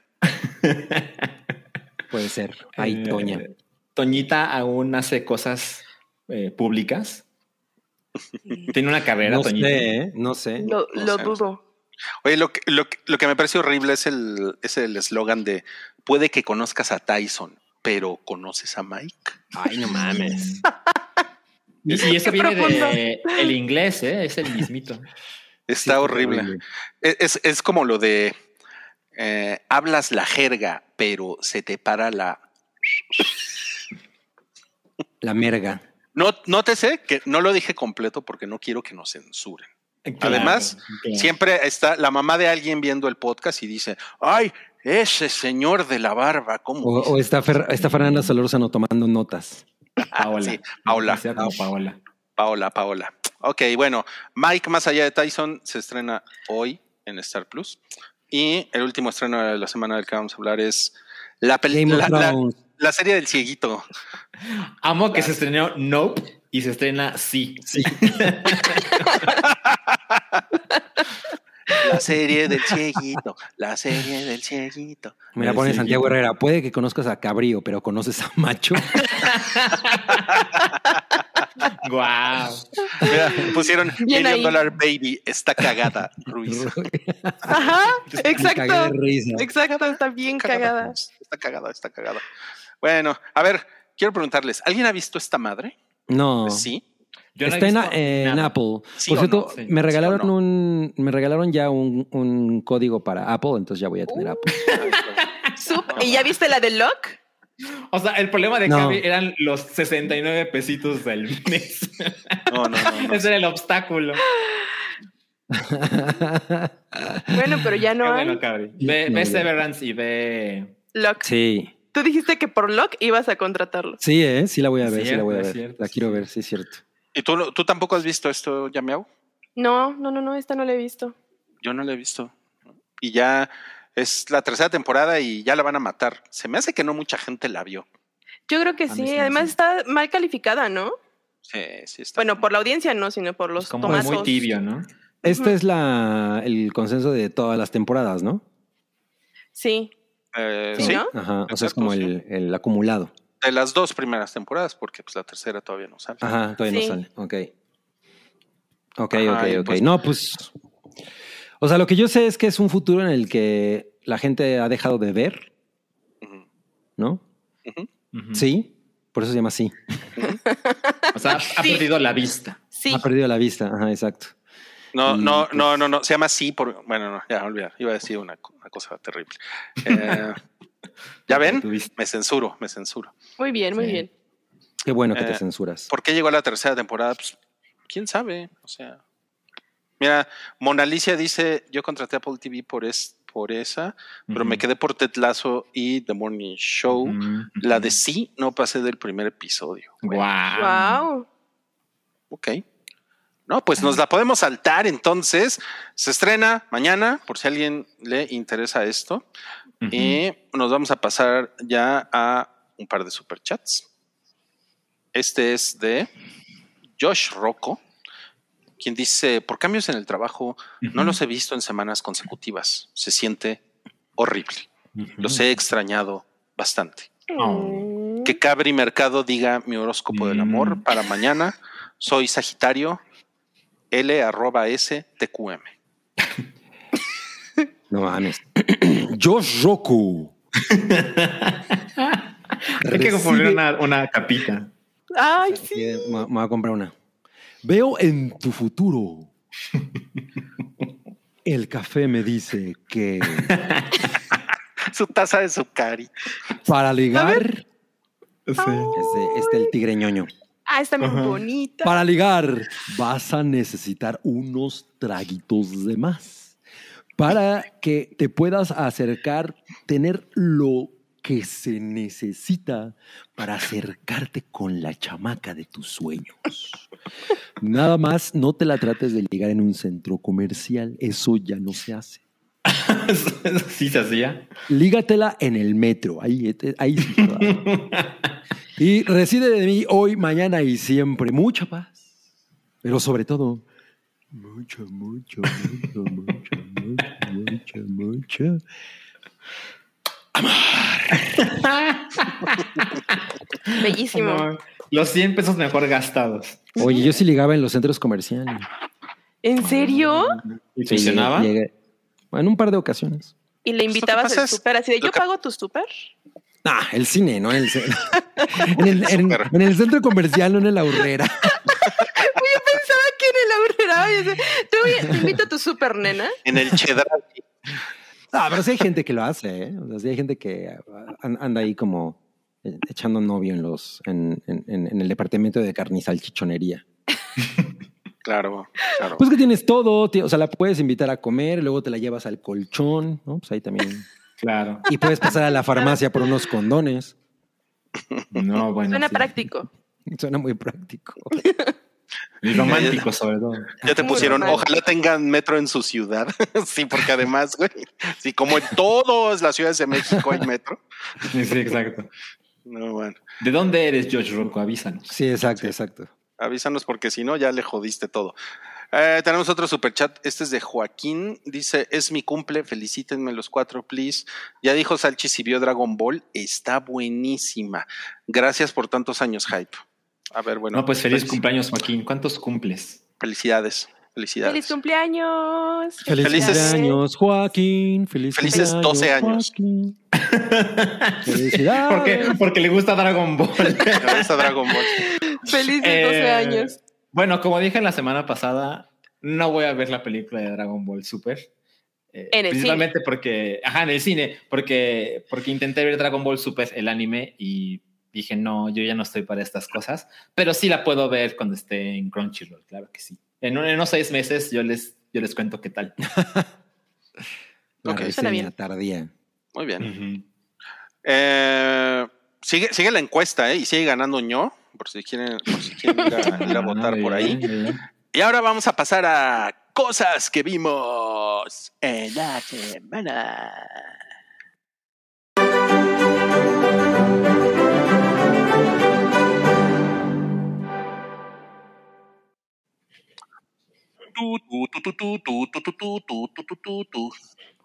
Que en el episodio hubo algunos ah, hints por ahí a ese tema, ¿no? O sea, unos ligeros. Sí. Sí, lo, al extrañé al final- principio, pero al Mm. final... Yo también, yo también. Se- Según alguien Para la- dijo en el, me dijo en el episodio que viene, van a, a poner la entrada ya general. de- Yo. De, de- ¿Tú fuiste? Ah. Ya Miau fue, ya Miau fue la dijo. que dijo eso. Bueno, si no, si no reconocieron la, la tonada, que se las daré ahorita, casi con mucha maestría. eh, para las personas que nos están escuchando, vamos a platicar de qué nos pareció el episodio de Game of Thrones. Si se, si se bueno, si se quieren meter más a, a fondo en, en el tema, tenemos, tenemos un especial que apareció la Boiler, boiler de- pasada. No, no. Muy tenemos bueno. un especial que apareció la semana pasada y aparte tenemos un spoiler boiler que todos los lunes vamos a hacer spoiler boiler sobre la Casa del Dragón que cada domingo durante los próximos nueve domingos van a, va a haber episodios nuevos en HBO Max, ¿ok? Ese es el aviso parroquial. Y pues bueno. ¿quién quiere dar su reseña de la Casa del Dragón? A ver, Pues que empiece ya, Oye. ¿no? Pero antes eh, nos están preguntando que si con spoilers. Pues no sé, ustedes digan. Sí, ¿no? Es que Bueno. siento que no hay manera de, de platicar de esto sin spoilers del primer capítulo. No sé qué opinan. Probablemente, sí, yo estoy de acuerdo. Es que Pues va. O sea, salvo que digas me gustó o no me gustó y ya, ¿no? está bien, padre. Y Ya pues, pusimos el letrerito de spoilers. Venga ya, Miau. Ok. Ay, pues así como les había platicado, yo hice mis alitas de dragón, hice mi reunión con whisky y este, éramos tres personas, los tres éramos muy fans de, de Game of Thrones y después nos rompieron el corazón con el final, pero bueno, estábamos muy entusiasmados por el estreno de La Caza de los Dragones y la verdad es que ah, justamente antes de que empezara el capítulo queríamos como entrar en calorcito y vimos el episodio de la batalla de los bastardos como para entrar en calorcito. y qué bonito se siente, o sea, como que volví a sentir eso así como de, ay, qué padre, otra vez estamos en este mood, ¿no? Y bueno, ya empezó el capítulo y a mí me gustó mucho. Los personajes, como que siento que luego, luego te encariñas con los personajes, o bueno, no encariñarte, pero te agradan, o sea, genuinamente te caen bien los personajes. Eh, hay como muchos elementos que me gustaron, ¿no? Por ejemplo, aquí tenemos la imagen de, de- del trono, que bien, se parece más como al que describen en el libro, ¿no? Que es como más un desmadrito, y el otro se veía como más limpio. Entonces, eso me gustó. Eh, ¿Qué más? Hay unas escenas que se me hicieron como súper fuertes en la escena de la cesárea. Para mí esa es la escena más cabrona de toda la. de Sí, toda sí, la- sí, entonces por eso yo digo, es que no puede haber, no spoilers, pero bueno, este, esa escena se me hizo fuertísima, ¿no? Porque además está como a la par con, con la esta, con la es- pelea, eh, ¿no? alter- alterna la, el- escenas del torneo. del torneo. Entonces está como Ajá. súper tensa, o sea, es muy, muy tensa y que la que le que hicieran este, ¿cómo se llama? Tomar la decisión de, oye, tu hijo, o sea, tu futuro heredero o tu esposa, ¿no? Y ese güey. Denle cuello, no hay pex. En cuanto el güey da la orden, es así como que la jalan como si fuera una muñeca, o sea, como de, ah, solamente eres el recipiente, venga, la jalan y empiezan a maniobrar como si ya, esta persona vale madre y vamos a, a- a- rescatar al futuro heredero, ¿no? Entonces se me hizo súper fuerte, o sea, de verdad estaba yo, estaba yo en shock porque además muestran una escena con muchísima sangre, muy explícita, eh, cómo tratan a, a la, a la mujer, o sea, como todo eso se me hizo como muy cabrón, ¿no? Y que a final de cuentas, ajá, Quiero, quiero, quiero interrumpirte ahí con algo. Hay, hay mucha, mucha señora feminista en Twitter quejándose de esa escena. Ajá, Eh, porque pues porque están muy están muy peleadas con, con la idea de que, de que la serie bueno estas series eh, de, de Game of Thrones eh, glorifican la violencia contra la mujer. ¿Tú qué, tú Ok. qué- tú qué opinas de eso ya miau Ah, no creo que glorifiquen la violencia hacia la mujer. O sea, yo creo que si vemos como un poco de, de la historia que ha sido Game of Thrones, es un poco, pues, como la dinámica que han manejado. Eh, sin embargo, no creo que sea, creo que ese no es el tema aquí. Más bien, creo que mm, tal vez nos estamos ofendiendo mucho por las cosas. O sea, es que yo lo que siento es que están tratando como de retratar cómo era en ese tiempo, o sea, realmente cómo, cómo era. Entonces no es como que quieran como como no meter otros temas progres, ¿no? O sea, es que así era, realmente así era como se realizaban estos procedimientos, cómo se trataba a la mujer, o sea, es pero es como una lo- fantasía no también o sea no es una no es una historia Ajá, o sea, definitivamente no es en hechos reales no real. Pero, pero eso sí, es bien cierto, o sea, y la medicina medieval es muy, es muy así, entonces no sé por qué nos está sorprendiendo este tipo de situaciones, ¿no? Realmente no, no le veo como, como tanto tema. Además, pues sí, como dicen ahí, es ficción, o sea, es como, se me hace mucho como lo que quisieron hacer con, lo, con la película de Lo que el viento se llevó, de que no, ya súper cancelada y quisieron eliminar muchas escenas. O sea, esa película tenía un momento en la historia, ¿no? O sea, así eran las cosas en ese momento, así ocurrieron, así se daban. Entonces, que lo quieran cambiar, no, es que eso ya es políticamente incorrecto. Bueno, sí, ahora lo es, pero en ese tiempo esa era la realidad. Entonces, no veo por qué haya tanto tema por algo que es ficción y que fue medieval. O sea, no veo cuál sea el conflicto. Yo. Ok. A, mí una cosa que, que me, que me parece es que en realidad la- la- esa escena en especial me dio la idea de lo contrario.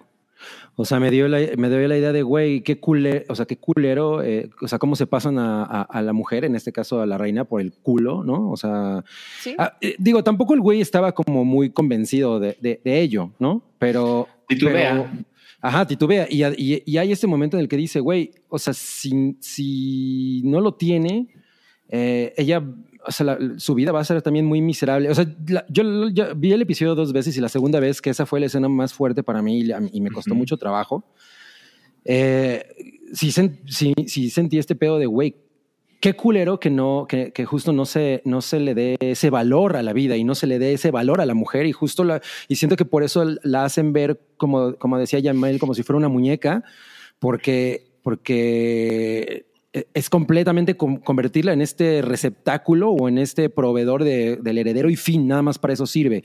Y, y, y, cre- y, y por lo menos yo lo sentí como una cosa culera, o sea, no lo sentí como, güey, así es, o los machos, o sea, no, lo sentí como lo contrario, me dio el efecto contrario, me- yo- a, a mí me, yo me entristecí muchísimo por ella, ¿no? O sea... Y, y- y- y yo veo en, en- en- por lo menos en este episodio, que las, que las mujeres tienen también el- el, eh, un peso muy cabrón, ¿no? Como lo vemos al final. Totalmente. Entonces, o sea, no sé, y, y- y- y me hacía un poco un reflejo del último duelo, la película de Ridley Scott, en la que también es, un- o sea, en la que hay una situación en la que una mujer, Sí, sí, sí. en la que una mujer sale perdiendo por el, por, por pleitos entre hombres, ¿no? Entonces, creo que más bien, bueno, para mí esa fue la lectura. Yo no, yo no dije, güey, que, que Game of Thrones se la pasa glorificando la violencia hacia la mujer y ¡ay, qué chingón! No sé, yo no sentí eso. Sí, me pasó igual. Y bueno, pues también creo que si tocamos ese tema, pues también podríamos mencionar que ponen a una mujer como la futura reina, ¿no? Que pues, también es una cosa poco y poco usual. Entonces, pues ahí supongo que están buscando el, el equilibrio. Yo, yo realmente no lo encontré como glorificar la violencia de ningún modo. No me parece que la escena suceda de una manera sádica, ¿no? Eh, definitivamente el rey, eh, el esposo de esta mujer, es el que da la orden de que sí suceda esto. Y no lo estoy justificando de ningún modo, pero tampoco dice, sí, háganlo, no me importa nada y yo quiero al bebé. No, sí titubea, por supuesto titubea, pero al final dice que sí lo hagan, ¿no? Y la misma serie en minutos se encarga de mostrarte que las cosas tienen consecuencias, ¿no? Yo en el momento pensé, madres, ¿qué pasaría si este niño nace, o no, este bebé nace y es niña, ¿no? Otra niña, que sería como madres en, en la jeta, ¿no? Así, ándele, para que se le quite, pero no, resulta que sí tiene un varón. Y luego, en un instante, eh, en las siguientes dos escenas, el bebé no. está muerto, ¿no? Entonces, eh, me parece que eso ayuda a construir el personaje del rey, cómo es que decide que su hija será la heredera.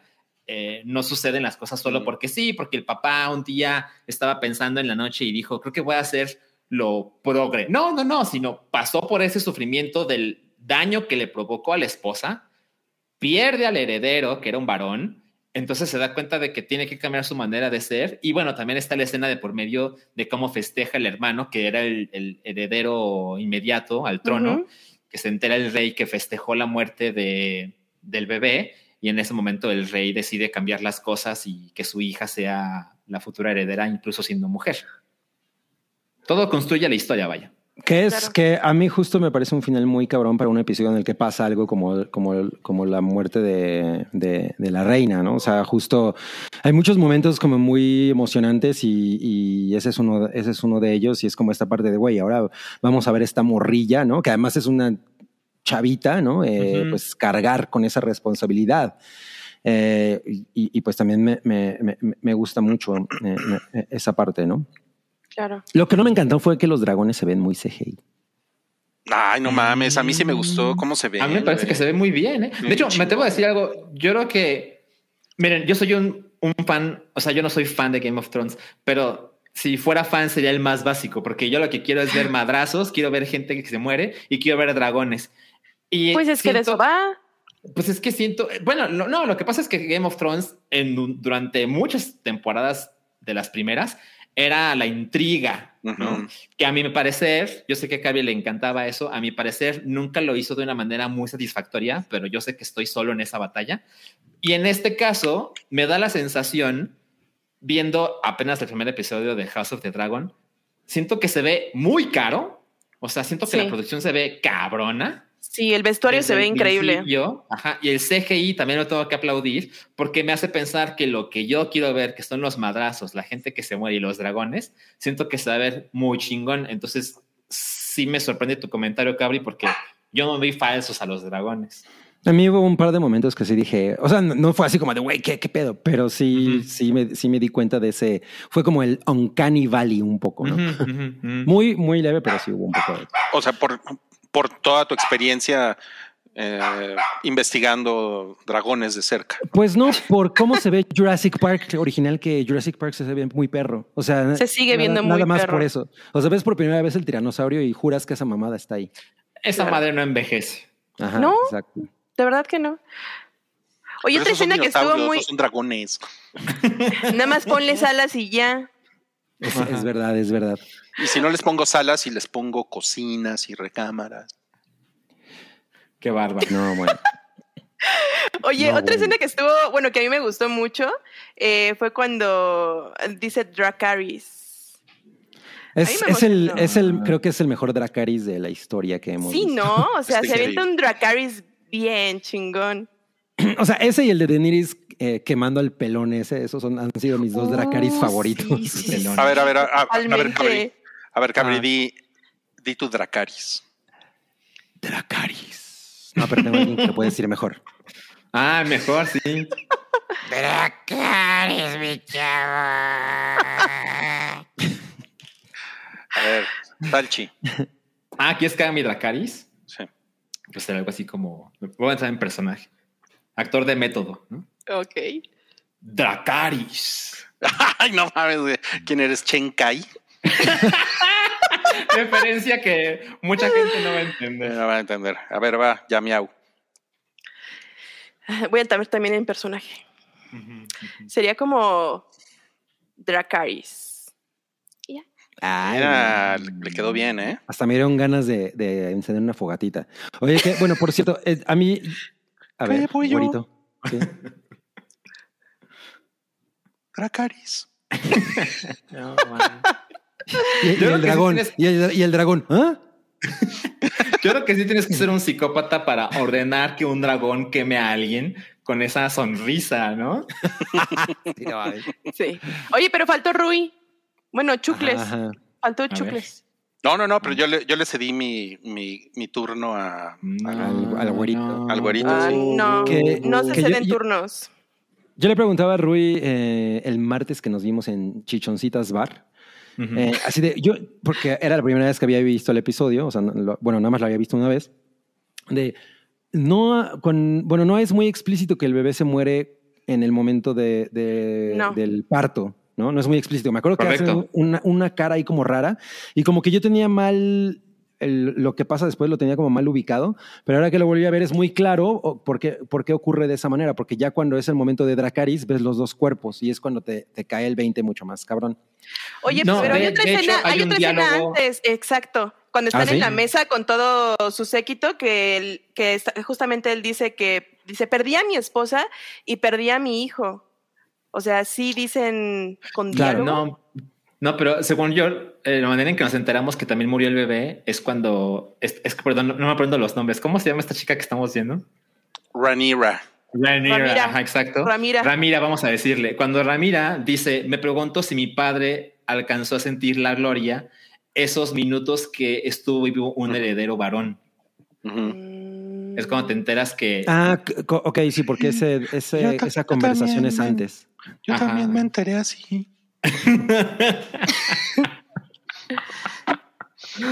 Voy a volver a ver el capítulo porque según yo lo dicen en la, en la mesa esta, cuando están todos ahí diciendo quién va a ser el heredero. Porque él dice que perdió a su esposa y perdió a su hijo. Lo recuerdo. Voy a volver Mira, ya a te pusieron aquí, Cabri, que tú tienes que decir Dracabris. Dracabri, sí. Y ya también me pusieron, ya no me das tanto Corridor Crew.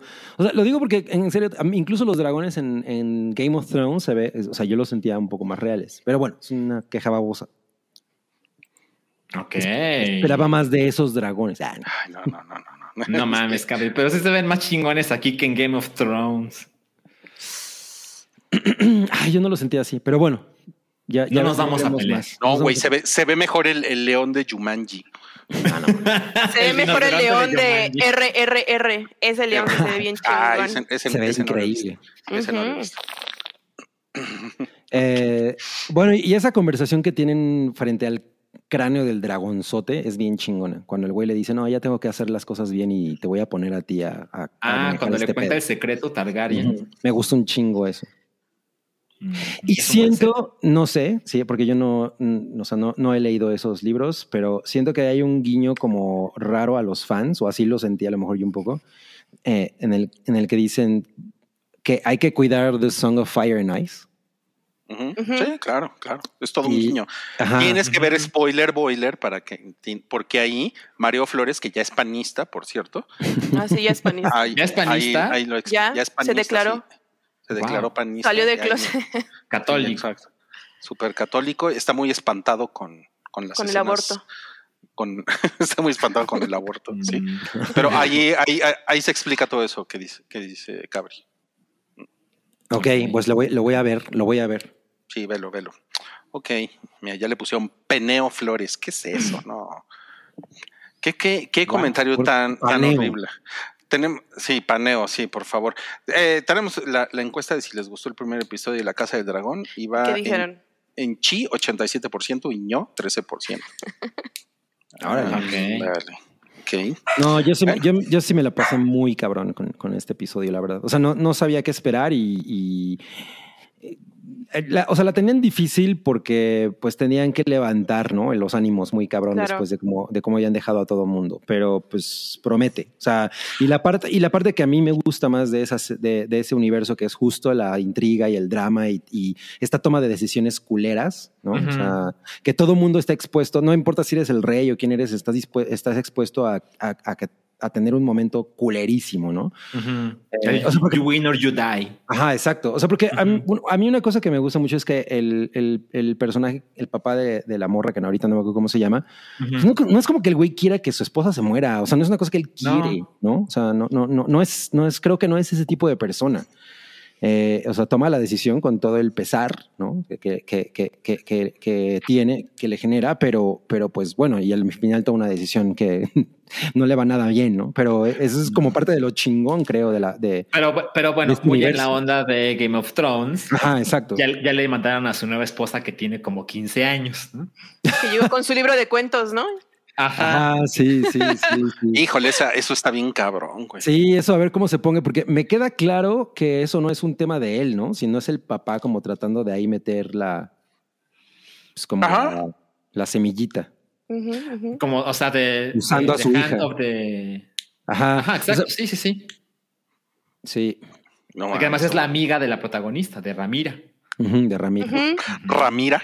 Que dicen Ramira. que es, es como Maite Perroni. ¿En serio eso se dice? A ver, no, no, no No puse mames. ¿quién dice eso? Que Alicanta, o cómo se llama? No sé, no sé. Sí, algo así se llama. algo Ajá, así. que, que- que se Oigan, pero sí lo, sí lo, sí lo lograron, ¿no? O sea, sí, Sí. pusieron, o sea, Conmigo sí, sí. pus- sí pusieron a, a- a hablar al internet otra vez. Sí. Yo, yo creo que hubo un gran desmadre. Y rompieron pues, récord, ¿no? Sí, Pues rompieron sí. récord. O sea, al menos, al menos en Estados euforia. Unidos, ¿no? Sí. Eh, y, sí. y a Stranger Things también. Y a Stranger Things, ajá. Sí. Y saben, o sea, yo insisto que yo no era realmente fan de Game of Thrones. Eh, ahora vi el episodio de House of the Dragon. Lo vi el domingo como a las nueve y media. Creo que sale a las ocho, ¿verdad? Ocho A las ocho. de México. Y sí estaba pensando, no mames, sí extrañaba esto de estar el dominguito en la noche, donde pues uno de esta edad, pues ya esas horas ya la telenovela. casita, ¿no? Y Esas dices, ah, pijamita". sí, la, la novela de los dragones, claro. Sí, totalmente. Sí, sí, sí. Ya sabemos que cada ocho días vamos a estar muy ahí, ¿no? Ajá. Y pues entonces los volvemos a invitar a que vean el Spoiler Boiler todos los lunes. Después de. O sea, ahí sí, pues es con spoilers, lo siento, lo siento. lo siento. No, pues no esperaba se- otra cosa. no se quejen, por favor, pero así va a ser cada lunes en la noche, ¿ok? Y pues vamos a platicar de otra cosa. Miren, ya quitamos el letrero de spoilers y díganle a sus Muy amigos bien, que se fueron bien. que pueden regresar. Y pues también vimos No, hablando la, de CGI horrible. la de la, Sí, la de la no Chihulk. Sí, pues es, o sea, definitivamente no es, no es su fuerte. O sea, sí se, sí se le ve rara su carita. Su carita de la, de la She-Hulk. Pero, pues, creo que Yamiau sí la vio, ¿verdad? Sí, sí, sí, sí, yo vi ya el primer capítulo y sí me gustó. La ¿Sí te verdad es que sí me gustó, sí, sí me gustó mucho. Eh, sí se ve, no, es que ya metiéndote en, en el capítulo, como que no, ya no dices, ay, qué asqueroso CGI, no, o sea, para nada. La verdad es que la disfruté mucho, me gusta mucho cómo, cómo tratan el tema de que, cómo, cómo es el gen de Hulk, ¿no? Porque todos creíamos que, pues, el gen de, el gen de Hulk es como hacer un desmadre y ser un güey bien encabronado y, o sea, que, que todo sea un desmadre a tu alrededor, ¿no? Y que tengas que hacer yoga y como contener toda esa ira porque, porque pues, no se puede, ¿no? Entonces tenemos a este personaje con esta chica, la She-Hulk, que este que nos viene a demostrar como todo lo contrario, ¿no? O sea, ella por aquí también se pueden decir spoilers, o sea, puedo decir del Vamos a ponerle también aquí el letrerito de los No, spoilers. bueno. Chingue su madre, órale. Ya, ya, ya me le va a quitar el papel a Salchi de, de Lady Spoilers. ¿no? Perdón. Ay, es que si no, no se platica a gusto. Pues sí. Bueno, el caso es que hay un accidente. Bueno, esta chica es la prima de Hulk. ¿no? Entonces van los dos en, en un road trip y así. Entonces hay un accidente en donde chocan y ella se, se, se corta el brazo y la, la sangre de Hulk entra con su torrente sanguíneo. Entonces ya, ahora ella tiene el gen de Hulk, ¿no? Este, entonces, pues su primo está súper preocupado y se la lleva a México. Entonces, para, para saber que estamos en México, pues nos ponen música en español, ¿no? Y un Y- filtro amarillo seguro. Ajá, la, la cumbia sabrosona, ¿no? Para que sepamos que estamos en México. Y este, y ya estamos ahí, entonces él está súper asustado, ¿no? Así de, oye, pero tranquila, ¿no? No, porque vas a hacer un desmadre y que no sé qué. Entonces se da cuenta que realmente no, o sea, ella puede convertirse y desconvertirse como muy a voluntad y, y no hace un desmadre. Entonces el güey se pregunta así, a ver, espérame, pero ¿por qué no? Y ya ella le dice ahí algo que a mí se me hizo, pues como que me checa, ¿no? Y le dice, es que yo tengo que contener mi, mi ira o mi enojo 24 horas, ¿no? Porque en la calle hay un güey que me va a decir algo, entonces pues tengo que contenerme porque si no me contengo, pues hasta puedo terminar muerta, ¿no? En el trabajo tengo que contenerme porque hay un güey que me quiere mainstreamear todo lo que yo ya sé y pues si no puede que pierda mi trabajo, ¿no? Entonces empieza a decir un buen de situaciones que son súper reales para las mujeres y cómo nosotras explica cómo es que somos mejores para poder contener la ira o todo ese tipo de emociones que para Hulk son como, o sea, explota y vale madre todo, ¿no? Entonces, ese diálogo me gustó mucho, o sea, Mm. como que lo estén tratando por ese lado, me gustó mucho. Además, se ve que es una abogada bien chida. De- definitivamente eso, o sea, eso, es lo- eso es lo mejor, ¿no? O sea, yo no, yo no creo que esta sea una serie en la, o sea, realmente vale madres si, si, si está chingón el CGI o no, en este caso, porque yo creo que no, esta no va a ser una serie de madrazos, esta va a ser más una, una serie de este, de este tipo como de, como de situaciones. Eh, o sea, como esta discusión que es de género totalmente. Ok. Y eso fue lo más interesante y, y pues es, es muy cagado ver cómo se sacan los ojos en, en, en Reddit En las y en- redes. y en, y en Twitter, Ah, sí. eh, porque hay un chingo de güeyes encabronados. por- La gente está muy enojada, muy enojada Es- con la Holka. con la Holca, sí, sí, sí, por este asunto como de, no, pero ¿quién les dijo a ustedes que los hombres son más violentos que las mujeres? Ay, no mames. claro, es que eso es lo que se está discutiendo, ¿no? "Ay, pero ¿de dónde sacan esas ideas tan pendejas? No mames. Y ella, ella, total. ella está poca madre, ¿no? Tatiana Maslani está está Sí. súper chida. tiene muchísimo carisma, o sea, la ves a ella actuar ya sea como Holka o como ella, y la verdad es que es súper agradable, es una, es una morra que te cae re bien, que quieres que sea tu mejor amiga porque es a toda madre, es súper alivianada, se echa sus drinks, eh, está en su trabajo, o sea, es, es a toda madre, quieres que sea tu amiga. Sí, sí, Oye, sí. pero ¿crees que hay un episodio en el que se madree con Fiona? que no es de madrazos. O sea, Ah, bueno. en, en, en todo caso, no sé, platicar. echan un trago, porque Se son echan un amigas. trago, sí. sí Hablan Oye, de- pero ah, sí, ah, sí, ya de se madrean. Sí, ¿eh? Sí se madrea, se madrea con Hulk, se dan Sí, hay una, hay, un- hay, madriza. un- hay una mini madriza por ahí, sí. No, Pero si bueno. sale Abomination, pues no queremos verlos tomando café, ¿no?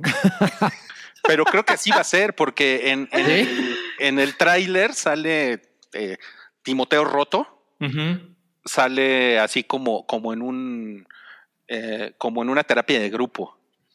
O sea, o sea, Ah, sí. definitivamente creo que creo que la serie va, va por ahí, ¿no? Más o sea, es como en Wreck-It Ralph cuando los juegos violentos tienen su, su terapia de grupo. Ah, Sí, exacto, sí, sí, sí. O sea, es una, es, o sea, es un, es una serie que, o sea, parece, todavía no veo el segundo episodio, pero parece que como que va a parodiar muchas de las situaciones del, del MCU y, e incluso va a romper la cuarta pared. Ya la, Eh, ya la rompieron. Bueno, ya la, ya la rompieron en el, en el primer episodio y está muy cagado cuando Sí, sucede eso, como ella voltea de repente a ver a la audiencia, pero como que es una cosa accidental. Y es así como de... como Ah, ok, de- ok. Sí. Y chingón, ¿eh? Chingón. Pero pues eso a mí me parece más interesante a que fuera, o sea, mucho más interesante a que fuera otra pinche serie de, de agarrarse a madrazos y de salvar al mundo, ¿no? Claro, claro. Oye, aquí nos está diciendo Diego y Manuel, dice, la sangre de Bruce está contaminada con radiación gamma, mortal para cualquier humano, pero no para ellos dos porque tienen el gen para aguantarlo. Ajá, precisamente eso te explican en la serie. O sea, que ellos por ser primos, o sea, tiene, ellos tienen un gen que, que aguanta vara y no pasa nada. Ajá, entonces, ajá, eso es importante. Ok. Sí, sí, sí, sí. Entonces, pues bien, ¿eh? Bien. Yo, sí- yo la voy a seguir viendo, definitivamente. Sí, Sí sí, me me la, gustó. me la- sí me la pasé chingón con, con Y- la chijol. Con la chijol. Igual y, denle, igual y denle oportunidad al primer capítulo. No pierden nada. Exacto, exacto. Puede ser, puede ser. Exacto. Háganle caso a Yamiau. Ella No, yo- sabe. yo tengo que ver- mujer. Yo tengo que ver a Nicocado abocado. ¿Otra vez? Otra vez hacer. No, no, no. A ver, te queda igual. A ver, tenemos acá un super chat interesante. A ver, Este es de Cintia Becerra. Dice: Hola, chic, arroba S. Se ha mencionado lo del Sonora Grill varias veces en el podcast. ¿Ustedes qué opinan? Trabajé en restaurantes mucho tiempo, es una práctica general y mientras más cara la carta, más de ley. Pues. Pues yo creo que sí pasa, ¿no? Sí. No, pues sí pasa, o sea, no, nadie está diciendo que no, pero, o sea, lo que yo creo es que yo tengo un Están pidiendo la sesgo. opinión. Yo tengo un sesgo porque no le tiro un pedo al Sonora Grill, o sea, no me parece un restaurante maravilloso, me parece como Fishers, pero de carnes. ¿no? Ajá. O sea, es más el ambiente, es un restaurante de ambiente, no tanto de que la comida sea espectacular. La comida está ¿no? bien, o sea, está bien, no es horrible. Eh, he, ido unas cuatro veces y como, y como yo no soy muy fan de la carne, pero por ejemplo, cuando, cuando estaba con Chocomiao, ella sí es muy fan de la carne, entonces iba y, llegamos a ir, ¿no? Y pues a mí no, o sea, no es para nada mi, mi, mi ambiente. Ahora, el tema con eso es que es, pues, esta es una práctica ilegal, ¿no? Es una culerada. O sea, estás en, en México y es una culerada y la gente debería poder sentarse donde sea. Y lo que tú tienes es un aparador en donde tienes a la gente guapa, ¿no? En, en teoría, y pues, güey, qué mamada, ¿no? O sea, es una mamada. Ujú. Eh, me, queda claro que pues debe ser una práctica que les, que les genera obvio mm, mm, mayores ganancias y lo que tú quieras, pero pues no deja de ser una mamada, ¿no? O sea, es ilegal porque todavía menos me voy a ir a parar ese changarro. Totalmente. Claro. Me gusta más, incluso en términos de, de la misma categoría, me gusta mucho más la 20. Creo que la comida es mucho mejor que Sonora Grill. Ok. Recomendaciones de Cavi. Pero preguntan si esto pasa en demonios. Nos No, preocupa. en, en Daemonios todos acaban morenitos de lo quemados. Carbonizados. Todo es una Gandhi en. Sí. O sea, Claro. entra, entra Emma Watson, pero sale como Yalitza Aparicio, ¿no?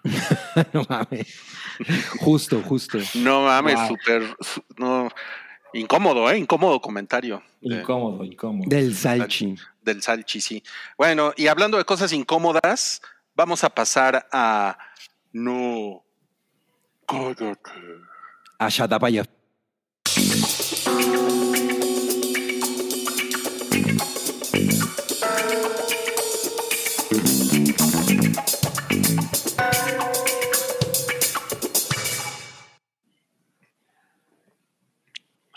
Hola.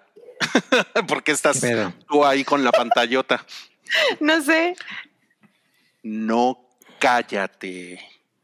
Ah, Que me canse. Sigue la orgía de cancelaciones en, en HBO Max. Y y El baño es de sangre, ¿no? Como la nota que pasó Nudo. El baño de sangre, sí. El Bloodbath. el, el, el Red Wedding, ¿no? Eh, no, pues bien cabrón. Y pues esta, esta tiene muy mal a los, a los niños rata, ¿no? Que les, que agarran y que les cancelan su serie animada de Batman. Que estaba Sí. producida por J.J. Abrams y Matt Reeves, ¿no? O sea, El hype ya se, ya se está metiendo conmigo. ¿por qué? bien no le- no gracioso el salchichas. Bien gracioso el salchichas. Pero si no ha dicho nada. No, no dije nada, pero bueno. Ah, ya te entendí. El hype, el, el, el opinador. Ajá, sí, sí, sí, exacto, exacto. Oye, pero a ver, esta serie de Batman Cape Crusader no es que, o sea, va, va a salir en otro canal, porque eso es lo que estaban diciendo, que no, que no va, va a ser parte ya del, del menú de HBO Max, pero eso no significa que está completamente cancelada a comparación de otras cosas. Eh, no, sí está cancelada, está muerta. Está muerta, pero Lo es que, yo vi es que se lo iban a llevar a otro lado. O sea, es que hay como que las van a vender. O sea, como que van a vender el proyecto. De hecho, eh, lo, lo de Sandman creo que es un muy buen ejemplo porque un, un, un chingo de gente como que obviamente como es una es una serie que ha salido en Netflix, piensa que Netflix hizo todo, ¿no? Pero en, en realidad Sandman es una producción de Warner. Toda la Mm. producción es de, es de DC y de Warner, porque Sandman es un cómic que, que pertenece a la es- división de cómics de DC. Sí, es vértigo. Ajá, es de, es de vértigo. Entonces, toda la parte creativa y, y toda la producción es de Warner y ese es como un, yo creo que es un ejemplo de cómo podrían empezar a hacer estas cosas en, en conjunto, como pues con otras plataformas, como decirle a decirle a Netflix, bueno, pues ponle varo, que tengo entendido que Netflix, bueno, no, no, no sé, ¿no? Porque, porque también a Netflix medio le ha ido de la verga, pero, pero pues tengo entendido que igual le pueden meter varo a estas series animadas y, y empezar a, pues, a sacarlas ahí, ¿no? Con el nombre Netflix. Claro. Entiendo, claro. pero es es muy extraño que si hay una plataforma de Warner, ver a Batman en otra plataforma de streaming, ¿no? Es como una idea idiota. Pero pues es lo que hicieron con Sandman. No, la, no la sacaron en HBO Max, aunque Pero, pero debieron de haberla sacado ahí. Sandman no es lo popular que es Batman. A eso me refiero. Pues sí. Pero sigue siendo una propiedad. Claro, claro, claro. A Pero mí me parece que es una mala idea. O sea, en el caso de Batman no es tan trágico porque pues va a encontrar al- algún canal, ¿no? No es como todas las otras series que sí son originales de, de ellos y que pues, sí ya definitivamente les dieron cuello. Claro, claro, es una importante diferencia, sí. Que bueno, ninguna de esas a mí me interesaba, no sé. Así que digas, uy, qué tragedia. Mira, el hype, el, hype está muy platicador hoy. Dice, Batman tiene como decenas de series de pelis que a nadie le importan, ¿no? Pues, Estoy de acuerdo. O sea, te, asomas a HBO Max y le pones Batman y te salen como 30 resultados. Y pues hay muchos que pues, solo le importan a los fans, a los fans hardcore, ¿no? Entonces, también creo que se está exagerando porque entre todas las cosas anteriores que están pasando con HBO Max, pues lamentar esto de Batman Eh, no mames. Güey, no mames, o sea, No va a haber tanto. mil cosas de Batman siempre. Sí, pues Exacto. microbuseros ahí pues, va a haber para toda la vida. ¿no? Pues ahí está móvil. Mientras exista Mobley, va a existir Batman. Son simbióticos. Pero pues es que como que sien- siento que son dramas del también, por eso digo, de niños rata, ¿no? Como, como si se estuviera acabando el mundo. Pero pues no quiere decir que, que ya se murió HBO o que ya se murió Warner, sino que pues...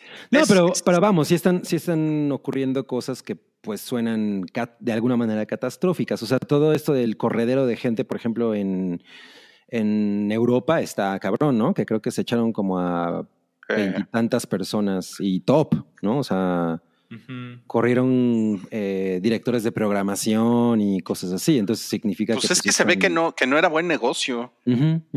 O sea, pues también, pues está cabrón, ¿no? Si no es buen negocio. No le, no le sigues, ¿no? Pues no, o sea, está cabrón. Y pues acá están los, eh, como, como lo reportó el hype, aquí están, no el que está en el chat, sino el hype, El oficial. El mayor de edad. el mayor de edad.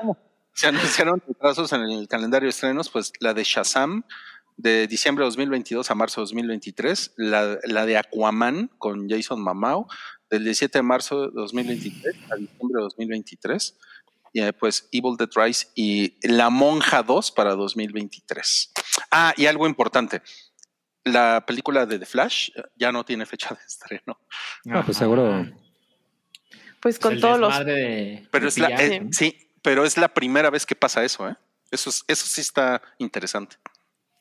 Se Como la primera vez que pasa, ¿con quién? con, con, pues con, con The Flash, que ya como que se toma una de, un- o sea, parece que ya se está tomando una decisión de que ya van a mandar a la verga el proyecto. Ah, ok, ok, ok, ok. ok. Pues, güey, es que me- me- el drama de eso es muy cabrón porque, güey, ya he dicho que The Flash es una mamada. O sea, güey, no, esto- a nadie le De importa hecho. The Flash, ¿no? Es una cosa así como de... Ni a su protagonista le importa. Ajá, exacto. O sea, es como... bleh. Mira, dice Ah. Rick Barrera, pues un poco, hablando de películas que, o sea, de Batman, dice, pues un poco como, la- de- como la película de Batgirl, que nada más le iba a ver, iba a ver la mamá de Batgirl. No, porque lo de Batgirl sí es muy significativo porque la película estaba muy hecha. O sea, estamos hablando de la serie animada de Batman, que pues era un plan, ¿no? Y pues sí es raro que Warner tenga los derechos y Warner diga, ¿quién me la compra? ¿No? Pero no existe prácticamente nada. Pero con Batgirl ya se habían gastado como 100 millones y alguien Sí. dijo, no, a la basura, ¿no? Eso es eso es súper dramático. Eso es Y además iba a salir. Michael Keaton. Sí. Además, claro, iba a salir Michael claro, Keaton, claro. Claro. Yo sí me quedé con ganas de ver eso. Yo también. Yo sí iba a ver Batgirl, ¿me explico? Y, no me Brendan Fraser también pero- iba a salir. Ah. ¿Quién? Ajá, también. Brendan Fraser Ah, ah, sí, es Oh. cierto. iba a ser su regreso, su Es gran cierto. regreso.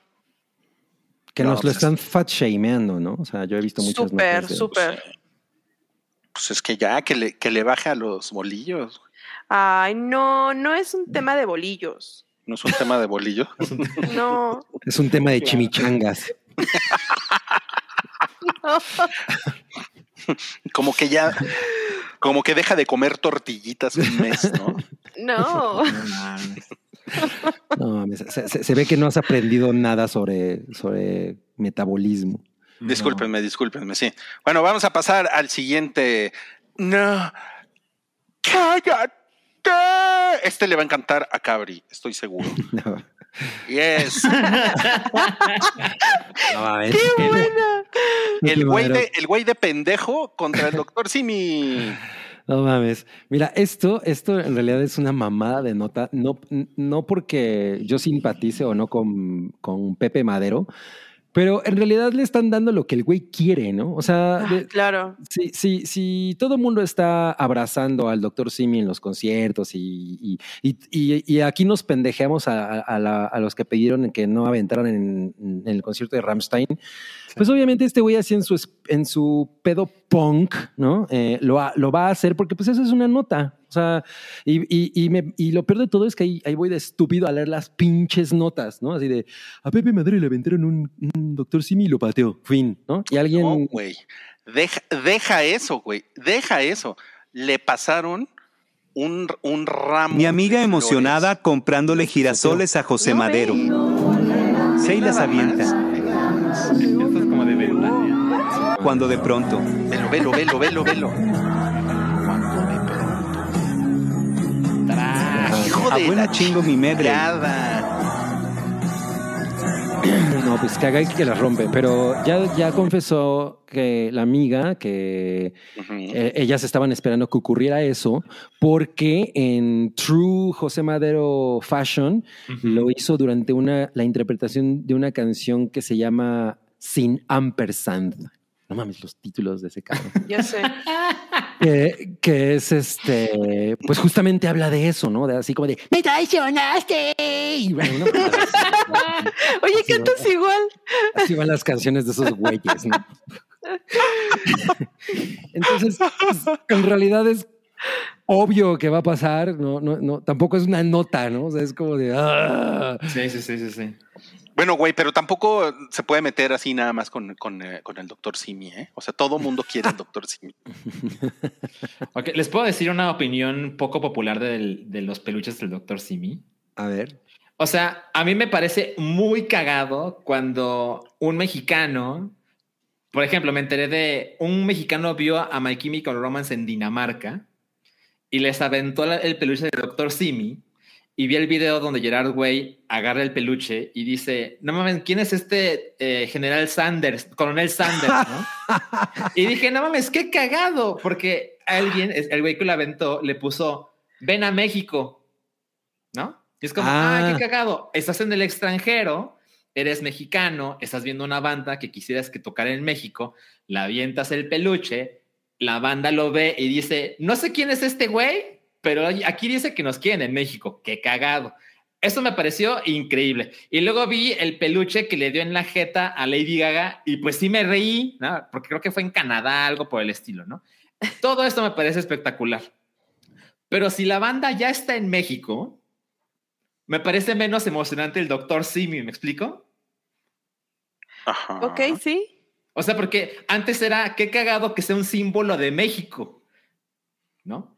Y ahora que, que Rosalía la ventan ocho peluches del Dr. Simi, pues la verdad es que ya no me parece tan Ya, cagado. ya mataron el, con Rosalía ya mataron el chiste, ¿no? O sea, Ajá, ya- exacto, exacto. Es justo lo que pienso. Sí, sí, sí. Sí, o sea, ella ya los abrazó, les dio un besito, todo, ya me imagino que Doctor Simi está muy contento. Sí.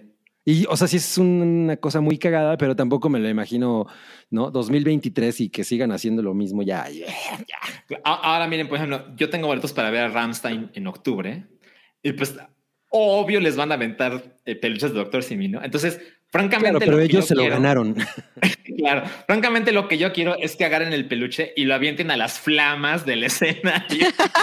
Me encantaría ver eso. Estoy muy Estaría más divertido. Eso estaría muy divertido. sí. Oiga, nos, no- nos dejaron un, un superchat de mil pesos. Gra- gracias a, a- a Carlos Galindo. Y era para que le bajáramos el volumen al video. No, no, ponlo otra vez, Rui, ponlo otra vez. No, disculpen, disculpen, pero según nosotros eh, el video no tenía audio y Es que pues, nosotros no lo escuchamos. es que ah, exacto aquí nadie de nosotros lo, lo escuchamos y les juro que estaba según esto muteado, pero pues ya vimos que no sirvió de nada. Disculpen, disculpen a todos Una los que se quedaron sordos. Una disculpita. Aviéntenos Gracias. un doctor Simi para avisarnos. Sí, sí, sí, exacto. Pero bueno, muchas gracias, Carlos. Este, ya, ya entendimos el, el mensaje. Dice Julio Massa, desde que el doctor Simi entró al mame murió el chiste. No, ahí, ahí sí no entiendo a qué se refiere. Ah, es, es que... que- en redes sociales eh, la cuenta de las farmacias similares, pues con la botarga del doctor Simi ya se empezó a disfrazar que de bombero y no sé qué, diciendo, ah, voy a ir al Ah. concierto de no sé qué. Entonces así como que, ah, ya mataste el chiste, güey. A eso se refiere. Fíjate qué interesante, porque sí, sí te pones a pensar cómo lo, cómo lo abordas, ¿no? O sea, haciendo la cuenta oficial. Claro. Em, Pues es que también es torpe Pues- que no digas nada, ¿no? Pues era lo único que podía hacer, ¿no? ¿Qué más? Pero pues le costó, bueno, pues, eh, todavía hay gente que va a, seguir comprando sus doctor Simis, ¿no? Sus peluches de doctor Simi. Pues sí, eh, hubiera sido, o sea, cagado que, que hubieran podido hacer que no se sintiera así como, ah, ya matas el chiste, ¿no? O No, sea, es el comentario de Moss. Ahora hay que ir a farmacias similares a aventarles discos de.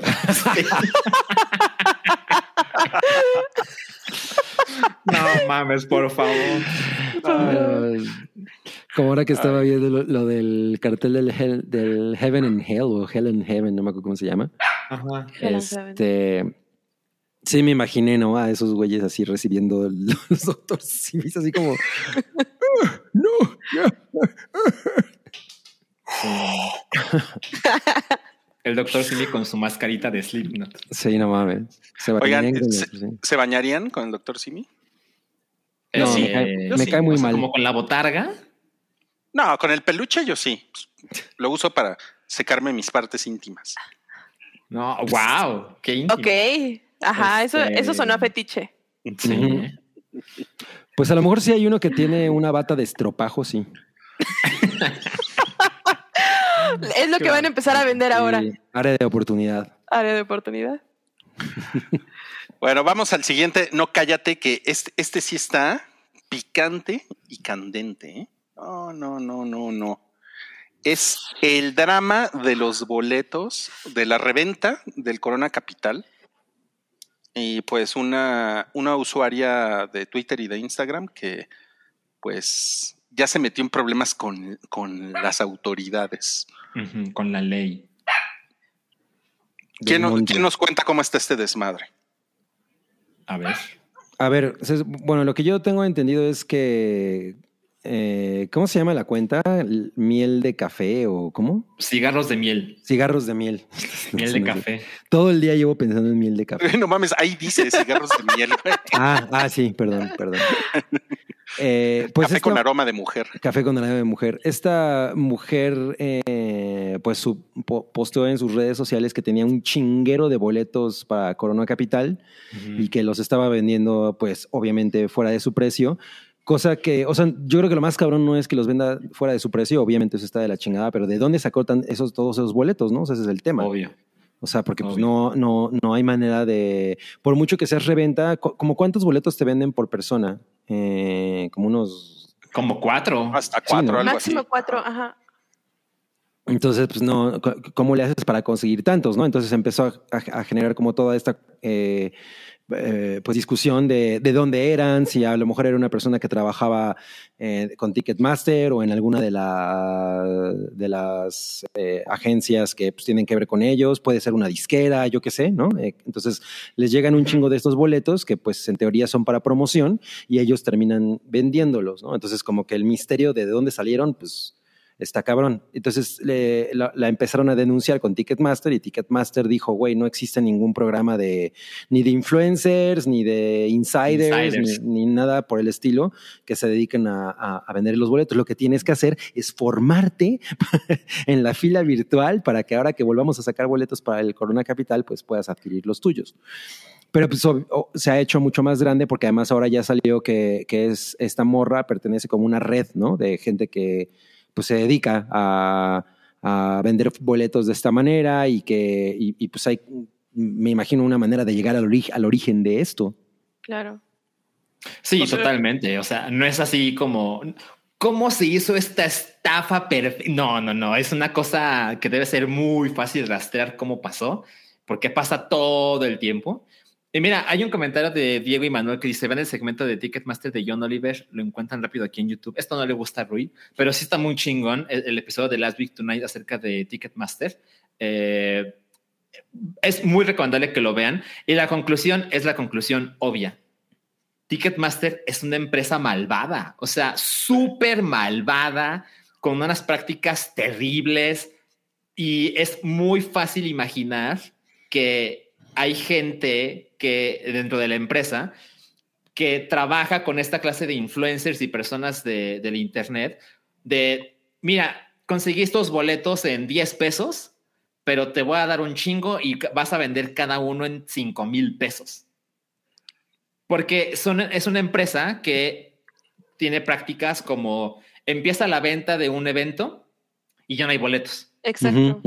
En tu pinche fila virtual. Ajá, entonces eso de es que llegaste tarde a la fila virtual, no, ni madres, No, lo que pasa no. es que ya no había. Exacto. Cuando empezó a las 11 de la mañana ya no había boletos porque hay gente malvada que sabe la venta y la reventa de esta clase de cosas, entonces hacen cosas con los boletos, se los distribuyen entre los amigos y todo eso, cosas como lo que pasa con los partidos de fútbol, que todos sabemos que es un asco. Entonces, se- te imaginas el dineral, porque Ticketmaster recibe el dinero que esperaba por la venta de esos boletos y hay mucha gente que recibe mucho dinero por el cual no paga impuestos.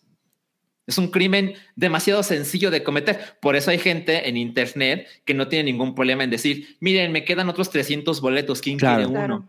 Qué cabrón, sí. Hay, hay, un, hay una investigación de 2018 de un, de un medio canadiense que, es, que, es, que se metió a, a los em, a las expos de como de estas empresas tipo Ticketmaster y pues se, se me- se metió a las tripas de, de eso y encontró, y bueno, o sea, tienen grabaciones y tienen fotografías y, o sea, tienen todos los testimonios, está muy cabrón. Encontró cómo Ticketmaster eh, recluta gente, el propio Ticketmaster. Recluta gente para que hackee su propio sistema. Ujú. O sea, para que un- una, una persona de estas, que Ticketmaster, el propio Ticketmaster los recluta para que tengan 200 cuest- cuentas distintas, tengan bots y eh, esos bots lleguen a la, a la fila virtual, llegan como por, como por puertas traseras y mocos, agarran un chingo de boletos.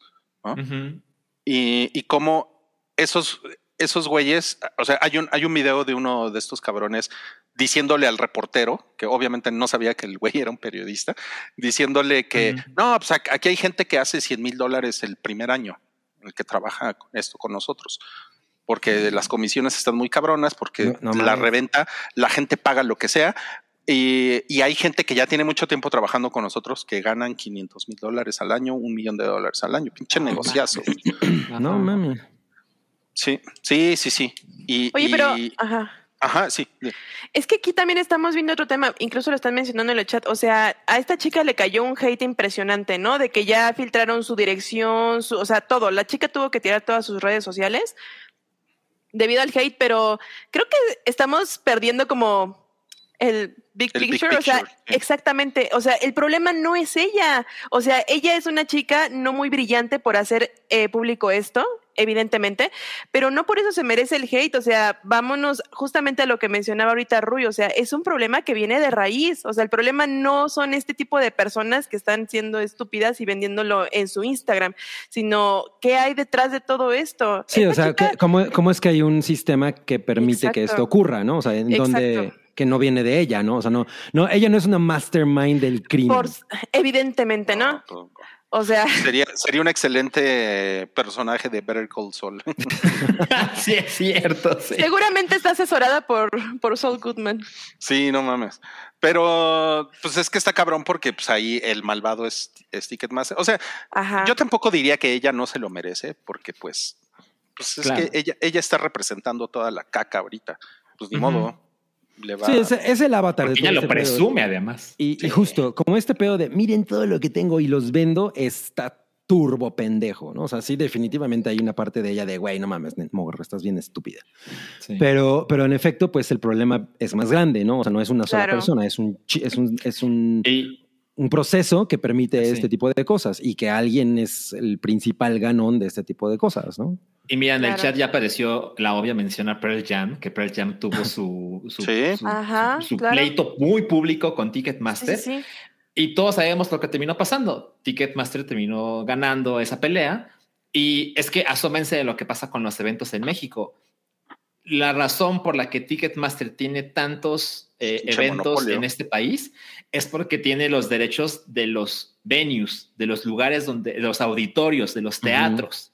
Y no puedes hacer negocios con otra distribuidora de boletos más que con Ticketmaster porque debe ser una mafia terrible, así de, si no estás con nosotros, con Ticketmaster, no estás con nadie, ¿no? Y te vamos a destruir y existen otra clase de, de opciones como superboletos, que yo he tenido, yo he comprado boletos en superboletos que Sí, yo la verdad también. es que el, el proceso no es el mejor, pero pues tampoco es terrible, ¿no?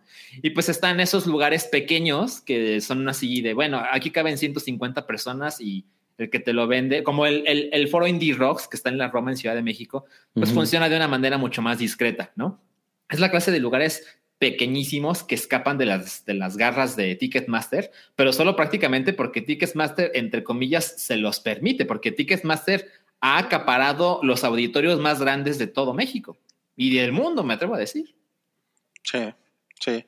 Y es una, y es una mafia que, o sea, es muy cagado, ¿no? Porque es, ahí voy otra vez con mi término cagado, pero es una, es, es- es- es un negocio legal que funciona como una mafia. Y ya ven aquí, pues esta señora Miroslava Valdovinos, pues se le salió del, del redil y pues ya la desconocieron, ¿no? Pero yo creo Claro. que es, o sea, nadie, nadie sale con esos fajos de boletos si no estás pues conectado directamente Sí. a la cloaca, güey. Definitivamente no formándote, Exacto, Exacto. exacto, exacto, totalmente. como en Los Simpson, ¿no? Ah, mira, nos recuerda Gerardo Ernesto González Bustos que Profeco pidió un boicot a, a Ticketmaster. No, Pues bueno, no pidió un, no pidió un boicot, ¿Es pero Profeco? No, no pidió un boicot. Eh, me suena muy pendejo eso, ¿no? solicitaron No que, que, o sea, hicieron una, una publicación en la que solicitaban que todas las personas que tuvieron problemas con Ticketmaster y que querían formar parte como de una acción en conjunto, pues se pusieran en contacto con ellos. Ah, ya. Mm. Eh, lo que pasa es que una, una autoridad como Profeco en realidad no tiene autoridad para hacer nada con, con esto. O sea, lo, un- lo único, o sea, eso es li- literal, ¿eh? No, no pueden hacer nada, nada. Lo único que pueden hacer es, es, co- es conciliar a las partes. Mm, Pero pues, güey, pues tú no quieres, tú quieres que vayan y lo rompan la madre, ¿no? O sea, sí. porque, porque además hay, hay, hay, hay, hay gente que eh, o sea, siempre, siempre hay un caso de me- eh, Ticketmaster me canceló mis boletos y, y se quedó, no sé con, con cuánta comisión, ¿no? O sea, Sí, ellos, sí, lo sí, can- con la comisión. sí, ellos lo, lo cancelan y te chingan, Sí. ¿no? Y, Y ellos, es un ¿no? chingo lo que te cobran. Sí. Sí, sí. Y entonces pues tú dices, ah, pues voy a ir con la autoridad, voy a ir con Profeco. Pues Profeco no puede hacer nada. O sea, lo que uno quisiera como consumidor es, pues ve y rómpeles la madre, ¿no? Y Sí, o me sea, traes- múltalos o yo qué sé. Rómpele las rodillas y me traes el dinero. Sí. Quiero sus huevos en una, en una bandeja de plata. Los, sus huevos de Ticketmaster, pero pues no, no pueden hacer nada. No, pero mira, dice Daniel Martínez, ¿por qué el cacas no ordena que se investiga Ticketmaster?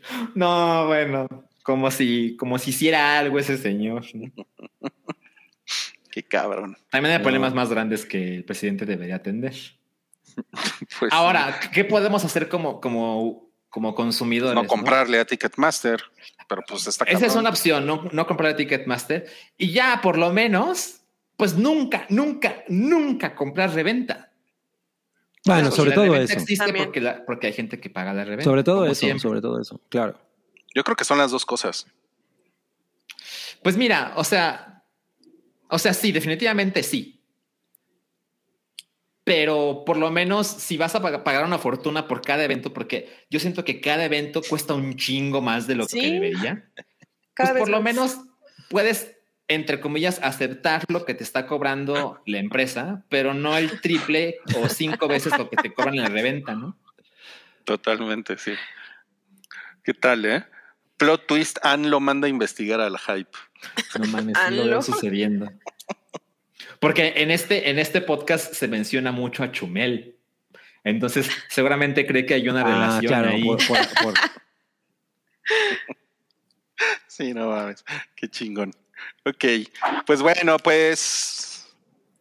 Pues a ver qué pasa en la semana con todo esto. pin- Pinche babosada. Pinche- Pues seguramente Cloaca. nada, ¿no? Seguramente nada, exactamente. Exacto. Como la, como, como la viejita que mató al, al perrito a martillazos, que no le van a hacer nada. No mames, yo no me enteré de eso. Ah, Pero bueno. triste. No, pues vamos, estamos terminando este podcast con una, con una, con una nota triste. Eh, no sin antes, pues, recordarles que tenemos nuevas opciones para, para que se suscriban. Se pueden suscribir al boletín. Ahí en Twitter viene toda la información. Es un boletín que publicamos semanalmente. Y también tenemos suscripciones en Apple Podcast. Si usted nada más le gusta escucharnos en audio, aunque pongamos eh, en un volumen muy alto al güey de pendejo. Eh, también tenemos las membresías en, en YouTube y tenemos, por supuesto, nuestro Patreon, que es como nuestra, nuestra membresía más completa. ¿Ok? Y pues esos son los avisos parroquiales y pues ya se acabó el podcast. Tenemos el de Cosner, ¿no? El super chat de. Cosner. Dice, Super chat de Cosner. Ah, ah, léetelo, cabrí. Cosner nos deja 20 pesitos y dice, extraño verles en vivo, pero los sigue, los sigo apoyando. Los queremos mucho. Ay, te queremos. Ah, Cosnerito. También te mucho queremos amor. mucho. Mucho amor. Mucho amor. Y, y pues. Pero nos, pero nos estás viendo en vivo. ¿O, o cuál es la...? Tal Bueno, es vez que tenía mucho que no nos veía en vivo. Exacto. Exacto. No, no puede Mm. cada jueves. Yo también te quiero, Cosner, pero recon- recomiéndame algo para la cruda, carnal. Ay, no mames. Ok. Bueno, pues, pues se me cuidan. Cuídense mucho. Muchas gracias por estar en el hype. Recuerden que los amamos. Y Mucho. estén a bordo en los próximos proyectos. Ahí está Daredevil. También- También estuvo Yamiau, estuvo Bobby Perú Bobby Perú, sí. y, por supuesto, Nico Cabri Abocabri. Adiós. Vamos a hacer nuestros mukbangs. Adiós, se me cuidan. Adiós. Adiós. Goodbye.